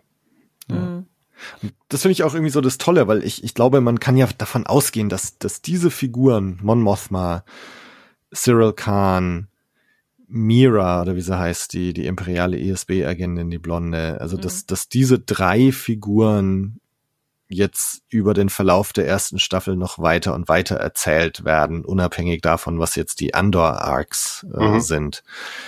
Ähm, also vielleicht erfahren wir jetzt sogar in der nächsten Folge so schon wieder mehr über diese einzelnen Figuren und äh, ich finde es auch mega. Also ich, ich freue mich da total drauf und hab, bin total gespannt, was jetzt mit denen passiert und und genau und gerade diese Mon Mothma Geschichte so was was bedeutet das für eine Familie oder so so diese ne, den Idealismus äh, quasi da die Familie dafür zu opfern oder ne, so also das finde ich ganz ganz tolle Themen, die man, die man so in Star Wars ja auch einfach noch gar nicht gesehen hat. Ja. Ähm, Ich muss auch gestehen, ich meine mich zu erinnern, dass George Lucas ja ganz ursprünglich für Episode 3 auch ja so Szenen gedreht hat mit Mon Mothma und Bail Organa und ich glaube auch mit Padme, wo sie ja so ein bisschen drüber reden, so eine Art Rebellion gegen den Palpatine zu organisieren und so, die aber ja dann rausgeflogen sind aus dem Film. Was ich halt immer mega schade fand, äh, sozusagen dieses, dass eigentlich diese Idee von der Rebellion von Anfang an so ein bisschen angelegt war und dass sie sich ja deswegen auch das Ziel ist, die neue Republik zu gründen und nicht irgendeinen ganz anderen funky Shit zu machen, sondern eigentlich die Republik so wiederherzustellen, wie sie war. Mm, Aber sie, das ist hier irgendwie noch mal düsterer erzählt irgendwie und noch mal mehr mit so, ah, es ist einfach eklig. Also diese ganzen Unterhaltungen, allein ich, dieses, wenn sie sich mit ihrem Ehemann über dieses Abendessen unterhält, auch wenn wir das Abendessen nie sehen, aber dass er Leute eingeladen hat, die definitiv ihr was Böses wollen und nicht einfach nur, ja, sie reden halt im Senat in der Opposition gegen sie, sondern wo du denkst so, eigentlich lädt er ihre Feinde zum Abendessen ein. Es ist irgendwie ungeil, so. Und dann die Tochter noch dazu kommt und dann so, ah ja, jetzt hör doch mal auf jetzt damit, das interessiert doch keinen. Ah, das hat mich auch so mitgenommen. Also, ich dachte, schade, dass die aktuelle Andor-Folge nicht acht Stunden lang war, weil ähm, hätte gerne noch viel mehr davon drin sein können. Aber ich, ich finde halt über die Tochter, das fand ich halt auch sehr spannend, über die Tochter wird halt auch klar, dass, ja, natürlich, das Imperium sind die, sind für uns als Zuschauer die Bösen, aber für die, die quasi da mittendrin sind, ist das ja nicht böse. Da ist das ja der Normalzustand. Da ist das ja nun mal, das ist die etablierte Ordnung und so ist das halt und fertig. Und das finde ich wird über die Tochter so deutlich, über den über den Mann gar nicht so sehr, weil der Mann noch noch viel ambivalenter gestrickt ist und schon auch sowas gewisses Sinistres hat, aber die Tochter bringt noch so eine so eine Unschuld damit rein. So eine Naivität. Das fand ich sehr sehr stark. die, die auch den Idealismus ihrer Mutter zum Beispiel überhaupt nicht verstehen kann. Ja, Ne? ja. Was ich auch super fand äh, in dem Zusammenhang ist jetzt in der in der aktuellen Folge äh, die Mon Mothma ist ja nur ganz kurz zu sehen, ne, wie Mhm. sie die äh, Rede da hält ähm, und und du den Senat so ein bisschen siehst und äh, du siehst ja die Kanzeln sind ja so beleuchtet mit einem Licht, wenn da jemand drin sitzt und dunkel, wenn nicht. Und du siehst ja, dass ganz, ganz viele von diesen Kanzeln einfach dunkel sind. Ja. Und, und das finde ich so ein ganz starkes Bild, was auch irgendwie, wir wissen ja, wir sind jetzt fünf Jahre vor Auflösung des Senats. Und ähm, im, im Senat, du siehst überall diese imperialen Symbol schon. Und dieses so, ne, dass das auch, dass es halt immer weniger so Idealisten gibt wie Mon Mothma, die noch versucht, auf offiziellen politischem Weg, ne, also abgesehen von ihrem inoffiziellen, ich finanziere die Rebellenweg, äh, aber sie vers versucht ja auch offiziell im Senat noch Gutes zu tun und Dinge zu ändern und so. Aber dass es da halt offensichtlich weniger und weniger gibt, die, die überhaupt noch ein Interesse dran haben, sondern dass sich der Senat im Grunde fast schon von selber auflöst. Äh, mhm. Das fand ich ganz starke Bilder, ähm, ja, ohne das dass da groß drüber geredet wurde. Das war wirklich clever inszeniert. Die ist halt im wahrsten Sinne alleine, alleine auf verlorenem Posten so, ne? Also ja. vor allen Dingen, weil ja auch in der Szene noch Leute rausgehen, ja. auch einfach, ne? Das ist ja noch mehr, kannst ja jemandem nicht sagen, das interessiert mich nicht, was du zu erzählen hast.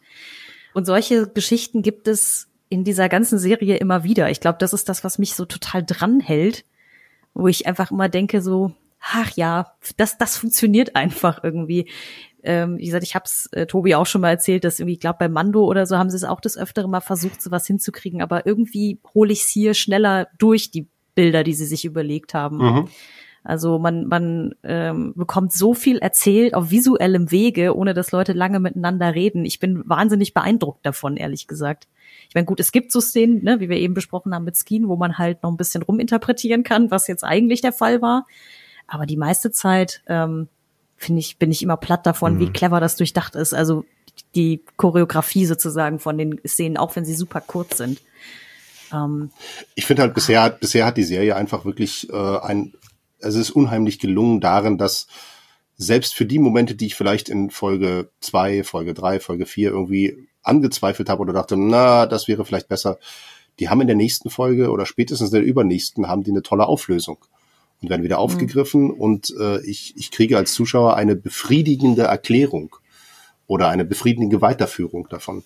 Und das finde ich, finde ich wirklich bisher super, wo ich dann wirklich denke, da hat der Writers Room wirklich sehr, sehr gut funktioniert oder wer auch, ja. wie viele auch immer daran ja. geschrieben haben. Ja. Mhm. Ja, und ich bin auch, wie gesagt, sehr, sehr glücklich. Das war ich von Anfang an, als ich gehört habe, dass die Serie ein paar mehr Folgen haben soll als die Standard sechs, die wir bis jetzt immer bekommen haben. Ähm, und bin, wie gesagt, jetzt auch nach sechs Folgen sehr froh, dass da noch mal sechs kommen werden. ähm, weil das dem Ganzen einfach wirklich, finde ich, gut tut und man sich Zeit lassen kann, ja. um eben Dinge und Themen, also ne, die Themes, wie, wie sie ja so schön heißen im Englischen, mal äh, aufzudecken und wirklich zu erkunden und so. Und da habe ich einfach wahnsinnige Freude dran und merke halt auch einfach, nach dem ersten Mal gucken von jeder Folge dieses so, boah, geil, ich freue mich schon auf nächste Woche. Und das hatte ich schon lange nicht mehr bei der mhm. Serie. Ja. Also mir geht's jetzt so, ich bin jetzt schon traurig, was nur noch sechs Folgen. Also das, äh, ähm, für mich könnte es auch wirklich ewig so weitergehen. Ich habe jetzt auch, ich muss sagen, ich habe fast ein bisschen Angst vor den Sachen, die dann jetzt so danach kommen, ne? so Mando 3, Ahsoka, also ich meine, Mando 3 wissen wir so ein bisschen halt, was uns erwartet, halt mehr Mando und jetzt vielleicht ein bisschen mit ähm, Mandalore und so. Die Hälfte von Mando ähm, 3 hatten wir ja schon in Boba Fett. Ja, ja genau. genau. ja, und Ahsoka ähm, ist es ja jetzt, so wenn man so die Casting-News äh, liest, dann ist ja so die die halbe Rebels-Besetzung äh, mhm. werden wir jetzt halt in, in Real Life zu sehen bekommen und es gibt ja Gerüchte, dass Thrawn jetzt gerade gecastet wurde und so. Und das wird halt auch so ein, so ein Filoni-Fest werden, ja. ne, wo die ganzen Figuren irgendwie auftauchen und so. Und das kann man natürlich mögen und so. Und aber es wird halt definitiv wieder ein anderes Star Wars und nicht so dieses Erwachsene. Star es wird die Fans abholen, definitiv, weil es ganz viel Fanservice bieten wird mit, ah juhu, da ist der Charakter und endlich sehe ich den mal und endlich sehe ich den mal. Das, also von daher wird es, glaube ich, viele, die jetzt mit Andor Schwierigkeiten haben, wird genau das dann abholen. Mhm. Ähm, ich finde genau deswegen Endor spannend, weil es mir halt wirklich mal etwas Neues bietet. Neue Figuren, ja. neue Welten, neue Erzählweise für Star Wars. Genau deswegen ja. finde ich das spannend. Ich finde es so spannend, weil, weil du jetzt sagst mit dem ne, neue Welten, neue Aspekte und so, sehe ich nämlich ganz genauso. Und jetzt nochmal auf den Anfang zurückzukommen, ne? also gestern äh, Podcast-Gespräch geführt mit, und ich nehme an, du hast es äh, schon richtig geraten, mit Michael und Max von ja. Echo 3 und Echo 7. Genau.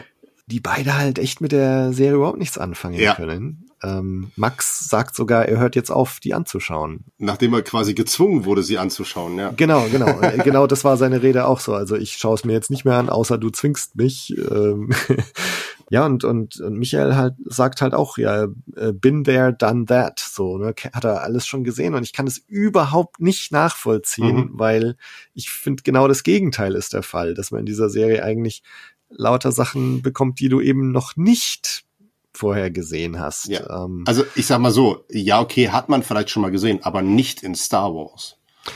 So, ja, ne? ja. Ansonsten ist es alles schon erzählt worden. Auf die eine oder andere Art und Weise. Ja, klar. Aber es, ich finde, ich finde auch, es ist ein völlig neues Star Wars und das finde ich, Ja. finde ich cool. Und klar, also ich mein, für mich war das gestern auch nochmal so, ein- so ein bisschen so ein Reality-Check. Ne? Jetzt, das, nur weil ich das total feier, heißt nicht, dass jeder Star Wars-Fan das total feiert. Und, ähm, und gleichzeitig umgekehrt auch, ne? wenn ich jetzt Sachen richtig blöd oder richtig scheiße finde, äh, wird es trotzdem Star Wars-Fans geben, die das richtig geil gerade finden. Und das, das war gestern echt irgendwie so, so ein, ähm, ja, eigentlich eine ganz, ganz coole Erfahrung, so nochmal so, so ein bisschen mit anderen Sichtweisen konfrontiert zu werden und, und zu merken, so, ja, okay, weil in meiner Bubble eigentlich finden alle Andor gerade richtig geil, Mhm. ähm, aber das ist halt auch nur so eine Bubble und es gibt halt Leute, die tatsächlich nichts damit anfangen können. Ich, ich, ich Ähm. habe tatsächlich auch äh, mein, mein, mein Kollege hier von meiner von meiner Filmproduktionsfirma, der Sebastian, der findet Andor auch richtig geil. Also da sind wir uns total einig und feiern das total ab. Meine Freundin findet es auch super, obwohl sie eigentlich überhaupt kein Nerd ist und auch mit Star Wars nicht viel anfangen kann, aber das findet sie auch super. Wir haben auch direkt noch Rogue One geguckt, findet sie auch klasse. Aber ich war jetzt zum Beispiel bei der Magic Con, habe ich halt, habe ich auch mit Michael gesprochen oder auch mit äh, mit, mit Robert, äh, Robert Eiber, der äh, das auch nicht so toll findet. So, wo ich auch überrascht war, wo ich dachte, okay, gut, ich bin überrascht. Robert hätte, hätte ich jetzt gedacht, dass er das mehr feiern wird, aber er war auch so, mm, hat Momente, aber im Großen und Ganzen, mm, so. Und ähm, Mhm. aber ich find's, ich find's gut, dass es dadurch so so spaltet. Für mich ist es halt, ähm, ich glaube, die meisten Leute erwarten bei Star Wars einfach eine Actionserie und das ist keine Actionserie und das ist, glaube ich, das große Problem. Und Mhm. ähm, ich persönlich bin nicht unbedingt der große Action-Film-Gucker, sondern ich gucke gerne Sachen, die sich Zeit nehmen, die sehr auf äh, Aufbau und auf Charaktere Wert legen und da werde ich bei Andor total bedient. Ja. Und deswegen flasht mich das. Und das dann auch noch in meinem Lieblingsuniversum. Super. Was will ich Ja. mehr? Also ich meine, für mich ist, ist Andor genau das, was ich an Star Wars liebe eigentlich, auch so vom ganzen Setting her. Mhm. Ähm, und das hängt natürlich damit zusammen, so, ne, ich bin mit der alten Trilogie aufgewachsen, A New Hope war mein erster Star Wars Film und da gab's halt noch keine Jedi, ne? Mhm. Also Obi-Wan hat irgendwas von den Jedi erzählt und dann war es eine Sensation, dass dann Luke irgendwann Yoda trifft und trainiert und dann äh, dann Rückkehr der Jedi-Ritter, ne, bevor man den Film gesehen hat, hat auch gedacht, um Gottes Willen, die Jedi-Ritter kommen zurück, was ist das denn? Ne? Und dann, dann kommen sie aber halt doch nicht zurück. Dann, dann äh, der, der Jedi, der dann zurückkehrt, ist dann, ja, wer ist es dann? Ist es Luke? ähm, genau, aber und das ist für mich so, ich habe es vielleicht schon mal in irgendeiner anderen Folge erwähnt, das ist für mich so wie die Gummibärenbande von, von Disney. Die reden doch immer über die alt, alten Vorväter Ja. Gummibären, ne, die dann irgendwann weggegangen sind. Fun so. Fact, ich habe vor kurzem alle Staffeln der Gummibärenbande geguckt. Yes. ja. dann weißt du, was ich meine. Ne? Ja, da, da, ja. Die reden doch immer von den Alten und, Ja, und so. Und die, die sind halt, die sind irgendwie da, sind aber halt auch nicht da. Und, und das finde ich eigentlich immer ziemlich geil. Das finde ich eigentlich fast geiler, als dann tatsächlich irgendwie in, in Episode 1, 2, 3 alle Jedi auf einmal zu sehen. Ja. Also ich, ich finde es irgendwie cooler, wenn, wenn die so eher im Reich der Legenden existieren. Das ist wie beim Horrorfilm. So, äh, zeigt das Monster nicht. So ist es auch Mhm. ungefähr da. So, ne? Zeigt, Ja, zeigt, zeigt nicht die Magie.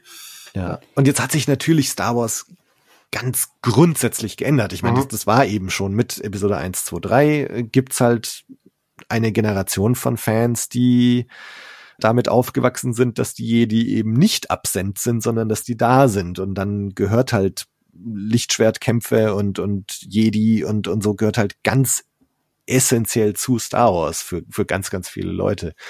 Und für mich halt nicht unbedingt. Ja. Und ähm, deswegen, ich, Mhm. ich meine, das ist ja auch so offensichtlich, dass das eine total entmystifizierte Welt ist, die wir da gerade sehen. Ne? Mhm. Das, das ist dreckig, da, da geht's um, um Krieg, es geht um Konflikte, um Infiltration und da, da ist nix mit Macht und, und Jedi Mind Trick und so weiter. Und ich finde das äh, ziemlich geil. Und, aber ich kann Ja. natürlich auch verstehen, wenn ganz, ganz viele sagen so, was? Keine Jedi, keine Lichtschwerter, keine Sith. Äh, was soll das? Also um jetzt mal für meine Generation zu sprechen, ich Ja. war ja 13, als Episode 1 rauskam. Also quasi genau im Zielgruppenalter. Ja. Ähm, wobei ich ja von meinem Vater vorher schon missioniert worden bin mit der Special Edition. Aber ähm, ich fand das natürlich damals ganz, ganz, ganz großartig. Auch diese Schlacht auf, ähm, in der Arena von Geonosis, Mhm, wenn sie dann alle ja. auftauchen und Ja. dann die Action da abgeht und so.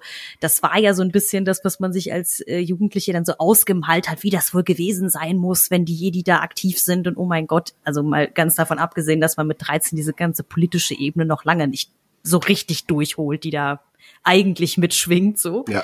Aber äh, es stimmt schon. Also ich habe auch in irgendeinem Star Wars Roman gab es auch mal irgendwie so ein schönes Zitat, wie das äh, sobald ein Jedi, also Jedi die Fähigkeit haben, unmögliche Aufgaben sehr einfach aussehen zu lassen. Und das ist halt irgendwie gerade in dem Universum immer schwierig, weil du dann natürlich eben wenn wir jetzt diese Kriegsthematik von Andor nehmen, wenn da ein Jedi rumläuft, dann sind auf einmal die Stakes null und nichtig gefühlt. So, also deswegen konnten sie ja auch gefühlt in Episode 7, 8 und 9 musste ja dann diese Macht-Gewalt-Eskalation da irgendwie stattfinden, dass Palpatine auf einmal kompletten Planeten gefühlt mit Blitzen bedecken kann, weil dann muss es halt ja immer noch mehr sein. Das ist ja wie bei so Marvel-Superhelden-Geschichten. Es muss immer noch einer drauf. Wenn du so quasi Superkräfte hast oder Figuren mit Superkräften. Und ähm, ja, wie du schon sagtest, Tobi, es ist halt hier so wunderbar entmystifiziert. Ich finde es halt einfach unfassbar gut, wie menschlich das Ganze eigentlich Ja, ist. ja, ja. Ich, weil ich, weil ich habe auch irgendwie mal gelesen, dass Leute sich daran gestoßen haben, dass es kaum Aliens in der Serie gibt bisher. Ich muss gestehen, ich, mir ist das erst aufgefallen, als ich diesen Tweet gelesen habe. Ich muss tatsächlich sagen, mir fällt es jetzt erst auf, wo du es sagst. Ja. weil, aber weil aber, aber ja, es stimmt. So, wir haben halt eben, das gab's bei Obi-Wan in der Serie da doch ein bisschen mehr mit irgendwie Devorianern und was da nicht alles an äh, Kostümen durch die Gegend lief. Das fehlt hier komplett, störte mich aber gar nicht, weil es halt eine so menschliche Geschichte ist. Also, Mhm.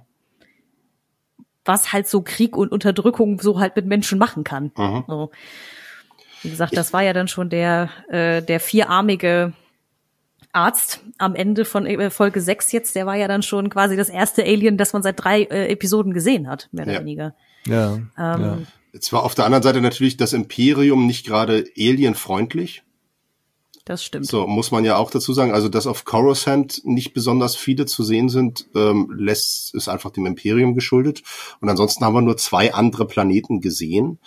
Ähm, und ähm, gerade jetzt der letzte, äh, ich habe vergessen, wie er heißt. Äh, mein Gott, Aldani. Aldani, verdammt, wir Ja. haben es tausendmal gesagt im Podcast. Äh, Aldani war ja jetzt, also äh, hatten wir ja auch schon erwähnt, gab ja eine Begründung, warum dort so wenige sind und war ja auch eine Erklärung, was es für ein Volk ist, was da lebt. Und das war halt nun mal ein menschliches Volk. Also von daher finde ich das tatsächlich gar nicht so schlimm bisher. Da bin ich mal, äh, ist mir tatsächlich nicht aufgefallen, weil es für mich durch die Welten und durch die Geschichte begründet war bisher. Habe ich gar nicht weiter drüber nachgedacht. Ja. Ähm, Ich habe, ich habe, im, ich glaube, es war im Gespräch mit, mit Michael auch am Wochenende, ähm, aber kann auch sein, dass es mit jemand anderem war, die Theorie aufgestellt, dass eventuell für einige Leute Andor schwierig ist, weil es vielleicht den falschen Titel hat. Weil ähm, welche Erwartungshaltung habe ich, wenn ich äh, eine Serie habe namens Andor, die um Cassian Andor dreht, äh, die sich um Cassian Andor dreht, den ich ja bisher aus Rogue One ken kenne, als ziemlich ja doch einigermaßen skrupellosen, sehr, sehr zynischen Draufgänger. Und, und eigentlich Actionhelden. Dann erwarte ich eine Actionserie und die habe ich bisher nicht. Was ich bisher habe, ist eine politische Charakterserie. Und ich glaube, vielleicht wäre die Erwartungshaltung, wenn das irgendwie Birth of a Rebellion geheißen hätte, wäre eine andere Erwartungshaltung dabei gewesen. Und vielleicht wäre dann ein bisschen, also vielleicht wären diese Leute dann ein bisschen zufriedener. Weil mit Cassian Endor erwarte ich vielleicht ein bisschen mehr Schießerei, ein bisschen mehr Action, ein bisschen mehr Krawall. Das und ich habe persönlich die Vermutung, aber da das hat ja Tobi auch mit dem Filoniverse schon so ein bisschen anklingen lassen, dass im, sagen wir mal, im guten alten Star Wars, in großen Anführungszeichen, war halt sehr klar, Imperium böse, Rebellen gut, Ja. piu piu, schieß weg, schön, alles gut, muss keiner um die Sturmtruppen weinen. Ich persönlich finde es so schön, dass einfach sowohl das Imperium als auch die Anfänge der Rebellion mit so ganz vielen Grauschattierungen Mhm. beleuchtet werden, dass die Rebellen nicht alle lupenreine Helden sind, sondern Mhm. dass das ganz viele, ja, wie halt auch dieser Skeen, ne, sehr viele Opportunisten darunter waren, die einfach so im Zweifelsfall sich die, die Kohle greifen und abhauen. Und ich weiß nicht, ob man da immer Bock drauf hat, wenn man an Star Wars denkt, ne? Oder ob man sagt, nö, Star Wars möchte ich schon irgendwie so ein bisschen meine leichte Abenteuer. Hm. Mein Reise gegen Böse, machen. Mhm. meine Schwarz-Weiß-Welt. Ja, also nichts dagegen. Ich meine, ne, genau das hat mich ja damals äh, auch, als ich äh, die erste, die alte Trilogie das erste Mal gesehen habe, genau abgeholt, dass es halt eben so allegorisch eindeutig ist, wen man da gut zu finden hat und Mhm. wen nicht. Ne, das ist ja auch irgendwie schön. Mm, Ich bin aber halt vor allem jetzt auch als erwachsene Person auch eher, jemand, der gerne so gerade im Science-Fiction-Bereich sehr langsame, abstruse Sachen mag. Also Ja. gibt ja auch viele, die zum Beispiel Dune total anstrengend fanden von Denis Villeneuve. Ich finde den großartig, weil der so anstrengend ist und dann ganz lange Einstellungen von Sand mit psychedelischer Musik kommen und so. Kann ich aber auch genau verstehen, dass Leute sagen so, oh nee, oh, brauche ich nicht. Hab schon genug Stress im Alltag so. Ja. Nee, also Ähm. die, diesen Gedanken mit gut gegen böse, also was ich mir halt so denke, naja, ähm, jetzt hat Tony Gilroy ja auch interessanterweise äh, im Zusammenhang zu Rogue One, als er damals so diese Nachdrehs gemacht hat und, und Drehbuch äh, gefixt hat und so weiter. Ja.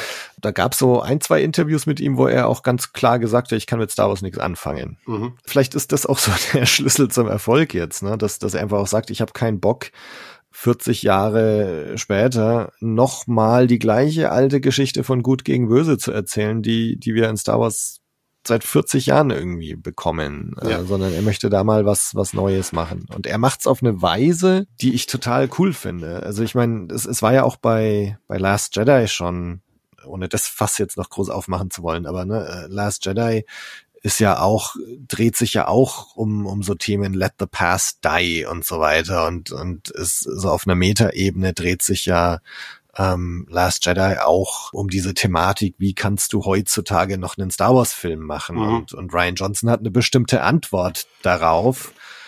Von der Antwort kann man jetzt halten, was man will. Also ich, ich mag die Tony Gilroy Antwort irgendwie lieber, muss ich sagen. Ich auch, ich auch, ich, ich halte halt Ryan Johnson grundsätzlich für einen ganz, ganz tollen, äh, weswegen ich damals da sehr, sehr viel Erwartung reingesetzt habe. Äh, seine Antwort jetzt ja auf diese Frage, mh, man kann ihm zugute halten, er hat was Neues probiert. Und das, das ist dann für mich auch okay.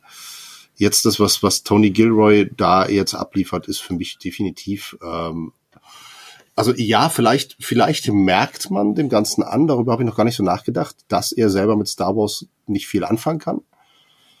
Aber das ist ja gerade gut, um dann wirklich mal etwas Neues auch reinzubringen und sowas ein bisschen auch storytechnisch zu erweitern, figurentechnisch und, und gedanklich zu erweitern und nicht einfach nur einen Aufguss zu machen und wieder einen Todesstern unterzubringen oder wie auch immer. Ja, wieder ja, eine ja, neue Massenvernichtungswaffe etc., sondern wirklich mal das äh, Menschliche da drin zu zeigen. Genau. Und zwar nicht nur bei den Guten, sondern auch bei den Ja. Bösen. Ja. Hm. Ich meine, offensichtlich hat er ja genug Leute an Bord, die auch sicherstellen, dass er äh, das Ganze schon entsprechend einpflicht, einflechtet Ja. in, in dieses Universum, ne? dass, dass da halt Mon Mothma irgendwelche Sachen erwähnt, die in, keine Ahnung, Clone Wars oder, oder Rebels und so weiter schon erwähnt wurden und ähm, also, ne, dass, dass die Connections schon alle irgendwie da sind und richtig sind und so. Und ich meine, das geht ja mit Sicherheit nicht jetzt auf, auf Tony Gilroys Konto, sondern auf irgendein Think Tank oder Story Group oder was weiß ich, was da schon auch noch mit im Hintergrund ist. Und von daher ist das vielleicht gerade so eine ziemlich gute Combo. Ja. Hm. Ich glaube auch. Also ich habe tatsächlich auch ähm, jetzt in Folge 6 darüber nachgedacht, dass ich das ganz cool fand, dass diese Ureinwohner von Aldani, dieser menschliche Stamm, der da ja angepilgert kommt, dass sie sich ja auch die Mühe gemacht haben, denen auch nochmal so eine eigenen, so einen eigenen Look zu verpassen. Mhm. Die sahen ja so ein bisschen, also die Klamotten haben mich an irgendwas Irdisches erinnert, was es hier so gibt. Ich würde jetzt sagen, so tibetanisch oder sowas.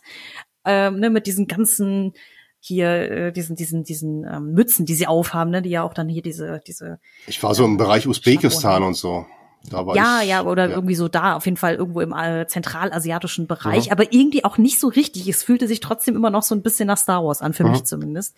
Und ähm, das ist so auch, ne, Ferrix hatte irgendwie so sein eigenes Feeling, diese ganze Corporate Government Nummer hatte irgendwie da mit Preox Molana oder wie das hieß, hatte einen eigenen Look and Feel. Ähm, die ganzen Szenen mit Mon Mothma haben so ein so ein Touch von so so von so Luxus irgendwie. Das ist Mhm. halt alles immer so sehr durchgestylt und und äh, karg irgendwie. Ähm, das wird ja sich nicht Tony Gilroy ausgedacht haben, so. Also dementsprechend, da hab, haben bestimmt auch sehr viele äh, kreative Menschen noch ihren Input geliefert, dass das Ganze sich auch darüber halt eher wie Star Wars anfühlt, glaube ich. Ja. Aber ich, ich persönlich kann es einfach nur wiederholen, wie erfrischend ich diese Serie finde, weil ich persönlich diesem Nostalgietrip ein bisschen überhabe. Nicht Ja. nur bei Star Wars, sondern bei allem. Ja. Also auch wenn man sich Marvel oder sowas nimmt, irgendwie so nach Endgame, dieses, dass ich dann dachte, jetzt reicht's aber auch so. Und es hört einfach nicht auf, es kommt immer noch irgendwas raus. Ähm, und fängt jetzt an, sich selbst zu referenzieren mit, ja, und wir bringen Daredevil zurück und dies und das und jenes. Ähm, ja, also ich weiß, warum es das gibt und es ist auch vollkommen okay, dass, dass Nostalgie ihren Platz hat. Ich würde ja lügen, wenn ich behaupte, dass ich nicht auch ab und zu Sachen aus den 80ern oder 90ern gucke, eben weil mich das irgendwie so an die gute alte Zeit, an die Kindheit, an die Jugend erinnert, so. Aber insgesamt, egal ob Fernsehen oder Kino, würde ich mir so viel gerne neue Ideen wünschen, die irgendwie mal wieder groß werden Mhm. und nicht, dass alle Blockbuster-Titel Fast and the Furious 15, äh, Fluch der Karibik 28 und Star Wars 35 sind. Oder alles irgendwie eine Comic-Verfilmung, ja, sondern einfach mal wirklich wieder äh, etwas Originelles, ja. Wann, Ja, wann ähm. die letzte große Filmtrilogie oder die letzte große, das letzte große Franchise, was wirklich entstanden ist aufgrund einer originellen Idee, ist, glaube ich, Matrix gewesen, oder? Ja, und selbst das hat sich ja Und- mit dem vierten Teil irgendwie schon wieder selbst referenziert. Den vierten Teil Offenbar. ignorieren wir, das hat sich ja schon mit dem zweiten und dritten Teil zerlegt, aber es ist ein großes Franchise geworden. Hm. Den, vi- aber den vierten Teil lasst uns den bitte ignorieren. Ja, Ich sehe schon, wir sind uns auf jeden Fall einig. Jetzt bleibt halt nur abzuwarten, ob halt, wie gesagt, äh, Andor die Serie ihre in den nächsten sechs Folgen halt hält, was sie verspricht. Ne? Ich bin zuversichtlich. ja, also auch. Ich meine, es, es, es wird jetzt keine Kehrtwende geben hier und, und komplett neuer Stil oder oder also ne, ich, ich, ich glaube, dass sie so in dem Stil weitermachen werden und wenn einem das bisher gefällt, glaube ich, wird es einem auch weiterhin gefallen. Wo ich gespannt bin, ich habe versucht, so ein bisschen mich mich selber zu erinnern, wie ich jeweils äh, zum ersten Mal auf Mando reagiert habe, wie ich zum ersten Mal auf Book of Boba Fett reagiert habe, auf Obi-Wan und so weiter. Und ich glaube, dass ich schon ähm, ganz oft, weil ich es gut finden will, Sachen so ein bisschen durch die rosarote Brille sehe. Außer es ist einfach so krass, dass es, dass ich es nicht mag aus irgendwelchen Gründen, dann, dann ist das schon auch meine erste Reaktion negativ. Aber ich habe so manchmal das Gefühl, also ich erinnere mich zum Beispiel, als wir Book of Boba Fett besprochen haben, dass ich, äh, glaube ich, bei der zweiten Folge oder so, das war dann wahrscheinlich diese Tusken Raider Folge, da war ich noch voll an Bord und und optimistisch und habe damals noch gesagt, ah, ich glaube, ich finde Book of Boba Fett äh, besser als Mando. Ähm, Und dann kam die dritte Folge und es kamen diese komischen, äh, glatt polierten Biker. Und damit war alles Ja, vorbei. und dann ist auch immer irgendwie so, sind die Entscheidungen von Boba immer fragwürdiger Mhm. geworden und er ist immer mehr so zum Zuschauer seiner eigenen Show geworden und da ist so mein, mein anfänglicher Enthusiasmus musste dann schon weichen. Wobei ich, ich bin mal gespannt, man müsste jetzt nochmal die alten Folgen anhören, ob man das auch in den Besprechungen schon merkt oder ob das erst äh, noch mal so zwei Monate später irgendwie ist es mir langsam gedämmert, weiß ich Mhm. nicht. Also ich, ich ähm, und, und deswegen ne, frage ich mich, ob so meine jetzige Begeisterung von Andor, ob die auch aufrechterhalten wird. Also ob ich, wenn man jetzt in einem halben Jahr auf die Serie zurückblickt, ob man dann noch ähnlich begeistert ist. Ähm, ich wage aber zu prophezeien, dass ja, weil, also nur weil ich eben vorhin gesagt habe, ich finde es wirklich uneingeschränkt gut. Und ich glaube schon, dass in dem Fall meine Bauchreaktion auch so ist, dass ich das wahrscheinlich auch retrospektiv immer noch gut finden werde. Also für mich persönlich ist immer ein gutes Zeichen, wenn ich ähm, da, da ich Serien, die ich gut finde, die gucke ich dann meistens auch wirklich direkt, wenn sie rauskommen. Und ähm, das hat das funktioniert dann meistens nicht mit dem Bingen, weil ich äh, Netflix auch lange Zeit gar nicht genutzt habe, habe ich dann ganz viel geguckt, immer dann wirklich im wöchentlichen Rhythmus. Und wenn ich die Woche später noch genau wusste, was in der Folge vorher passiert ist, ist das für mich ein gutes Zeichen. Und bei Andor weiß ich einfach, ich kann immer die Zusammenfassung überspringen weil ich weiß mhm. genau, was passiert. Ich kann ansatzlos wieder ansetzen, auch wenn eine Woche vergangen ist, auch wenn ich es vielleicht nicht direkt schaffe, Mittwoch zu gucken, sondern erst Donnerstag oder Freitag. Ähm, ich kann einfach ansatzlos ansetzen und ich bin sofort wieder drin. Ich weiß sofort, was vorher passiert ist. Und das ist ein gutes Zeichen. Ich bin sehr gespannt, wie die Serie auf mich wirken wird, wenn ich sie im Anschluss, wenn sie durch ist, bingen werde. Mhm. Weil man sieht sowas dann nochmal komplett anders. Und da bin ich mhm. sehr gespannt, welche, welche Auswirkungen ja. das dann hat. Weil natürlich ja. innerhalb dieser Woche, die vergeht, dann denkt man viel drüber nach und dann, dann macht die Fantasie ganz viel. Ähm, und das passiert beim Bingen nicht. Und da bin ich sehr gespannt, wie sich das dann entfaltet. Gerade dann so in Hinblick auf solche Gespräche wie jetzt zwischen Andor und äh, dem, dem, dem Typen, den er erschossen hat. Jetzt habe ich seinen Namen wieder vergessen. Ja. Äh, Skin. Skin. Ja. Ähm, und so, wie, wie es dazu kommt und so. Ja, ja. ja. Ja. Doch so, so Pacing-Sachen, ne? Also mhm. Also ob, ob das dann vielleicht, ich meine, man, man wird es dann wahrscheinlich auch vielleicht eher in solchen, in, in diesen, tatsächlich in diesen Dreier-Zusammenhängen vielleicht bingen, ne? dass mhm. man sagt, an einem Abend schaut man Folge eins bis drei, am nächsten schaut man vier, fünf, sechs oder so. Ja. Wie das dann so wirken wird. Ob es dann vielleicht auch ne, also ja ein Kritikpunkt ähm, von von denen, die es kritisieren, dass es halt irgendwie langweilig ist und so langsam ist und so und also ich mag's, also mir, mir gefällt es, ähm, gerade wegen diesem Payoff, was du auch vorhin gesagt hattest. Aber vielleicht, äh, vielleicht wird das auch für diejenigen, die es im Moment langsam finden, beim Bingen gar nicht mehr so wirken. Mhm. Wer weiß. Ich bin aber auch grundsätzlich ein Freund von eher langsamen Sachen, von Sachen, die sich Zeit lassen. Ähm, von daher ist es, also entspricht Andor tatsächlich auch sehr meinen eigenen Sehgewohnheiten, was natürlich dem äh, dann auch sehr entgegenkommt klar. Ja, mhm. ja. Ich glaube, das Einzige, was ich jetzt noch dazu sagen kann, ist, dass ich mich bei dieser Serie zum ersten Mal darauf freue, hinterher alle Folgen nochmal am Stück, Stück gucken zu können. mm, weil du es eben mit den Tasken äh, angesprochen hast, Tobi. Ich kann mich noch dran erinnern, wie wir beide so darüber philosophiert haben, was sie jetzt alles damit Tolles anfangen können und davon nichts kam. Ja. So. Und man spätestens so ab der vierten Folge merkte so, okay, wow, also das war's jetzt. Also, hä? Okay, hm. ganz was anderes erwartet. Ja, und ich, wie gesagt, Book of Boba Fett habe ich war ich froh, als die Serie durch war. Ich war, also ich habe in der Folge, als wir es besprochen haben, noch versucht, mich diplomatisch auszudrücken, aber mein, meine Abneigung ist immer noch größer geworden im hm. Nachgang zu dieser Serie. Ähm, deswegen, ich hoffe, dass es jetzt bei Andor nicht so sein wird. Aber äh, wie gesagt, ich ich bin jede Woche total gefesselt und freue mich, wie gesagt, darauf, das dann nochmal so im, am Stück oder in äh, kleineren Blöcken gucken zu können. Das kommt auf die Selbstdisziplin an dem Tag an. Aber mm, ja, das ist, das ist ein Novum tatsächlich seit der Disney TV-Ära. Ich habe damals mhm. während äh, Boba Fett, äh, während die fünfte Folge noch lief, äh, habe ich mein Disney Plus Abo gekündigt, weil es mich so genervt hat, dass ähm, es heißt Book of Boba Fett und dann sehe ich da eine Folge Mando. Was soll der Scheiß? Es hat mich so genervt. Und, äh, äh, hat mich einfach nur frustriert. Und äh, ich habe ich hab Disney Plus dann tatsächlich erst wieder abgeschlossen, als ich glaube, Obi-Wan schon zwei Folgen draußen hatte, weil ich dann dachte, ich muss es jetzt doch einfach sehen. Ich muss es einfach sehen. Und ich habe ich habe es nicht bereut, nein, aber ähm, Obi-Wan tat mir, habe ich ja vorhin schon mal gesagt, tatsächlich weh. Das, das habe ich gehate-watched. Das kann ich gar nicht anders sagen. oh Gott.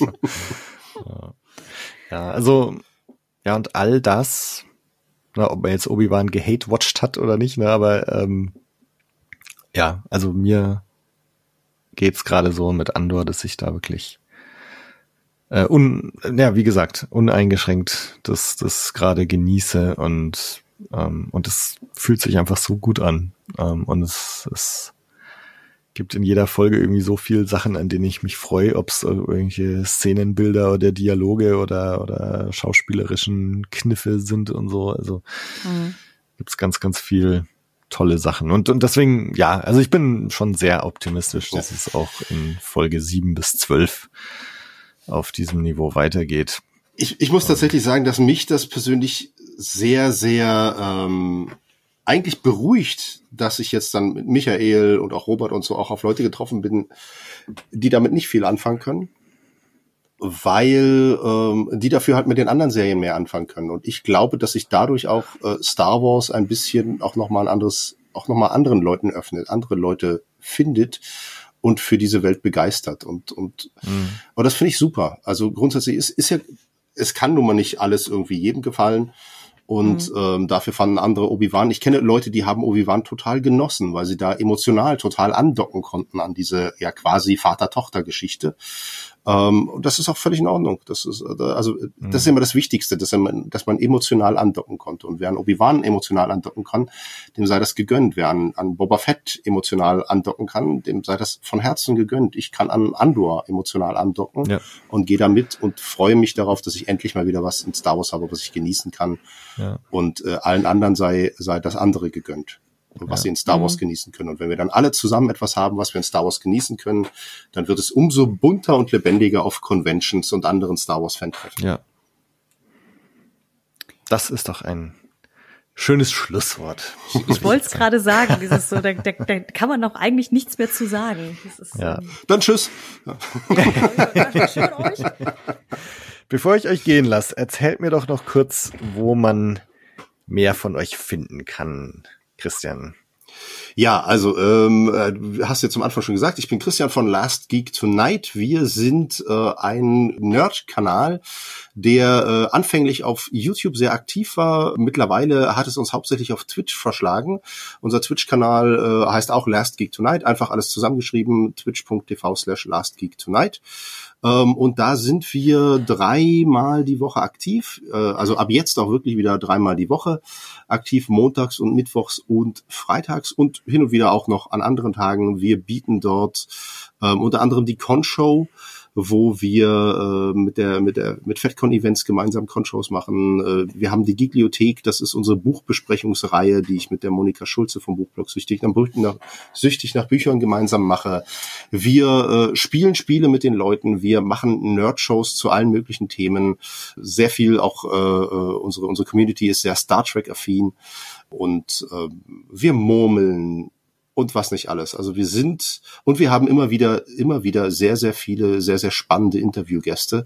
Wir sind so ein bisschen auch ein, ein kleiner Treffpunkt für andere Nerd-Communities, was ich sehr, sehr cool finde. Ja. Und wie gesagt, man findet uns auch um www.lastgeektonight.de ist unsere Hauptinternetseite, die ist aber dringend überarbeitungswürdig. Aber da findet man alle Links zu allen anderen Kanälen. Mhm. Ja. Das ist ja nie verkehrt. Ja. Und Katharina, von ja, dir. Jetzt kommt so ein bisschen die, der, der kleine Nachklapper. Nein, aber du, du musst deine, deine Bücher auch pluggen, ne, die, die jetzt. Ja, äh, ach Gott, oh Gott. Ähm, ja. Dinge, die ich mir noch antrainieren muss. Ich bin noch nicht so lange in diesem äh, Internet-Werbebusiness, oh, zumindest nicht für mich selber. Aber äh, genau, die Leute, die schon ein paar Mal zugehört haben, wissen ja, dass man mich auf jeden Fall auf Twitter findet unter meinem äh, Namen Frau Jach sozusagen. Wenn also jemand sich mit mir über diese Folge oder andere Dinge unterhalten möchte, soll er mich gerne anschreiben. Und weil Tobi es jetzt gerade schon sagte, ich bin ja auch Autorin von Berufswegen, also so Teilzeitautorin, die Dark Fantasy schreibt. Dementsprechend auch dazu findet ihr über Twitter die meisten Sachen, weil ich noch an der Webseite basteln muss, leider. Es ist nicht so einfach, durch WordPress durchzusteigen, wie ich das in Erinnerung hatte, leider. ähm, genau, aber da muss man einfach nur auf Twitter einmal äh, quasi auf mein Profil gehen, da findet man noch ein paar Infos. Denn äh, genau, das, da kommt noch ein bisschen mehr in den nächsten Wochen und Monaten. Ich bin ja quasi noch in den, in den Kinderschuhen. Ja, dann schaut da mal vorbei. Blue Milk Blues findet ihr auf Instagram, Twitter, Facebook, auf Spotify, auf www.bluemilkblues.de. Schaut da mal vorbei, sagt Hallo, lasst Bewertungen da, lasst uns wissen, wie ihr Andor seht, gehört ihr zu denen, die das Fahrt finden, gehört ihr den, zu denen, die das feiern.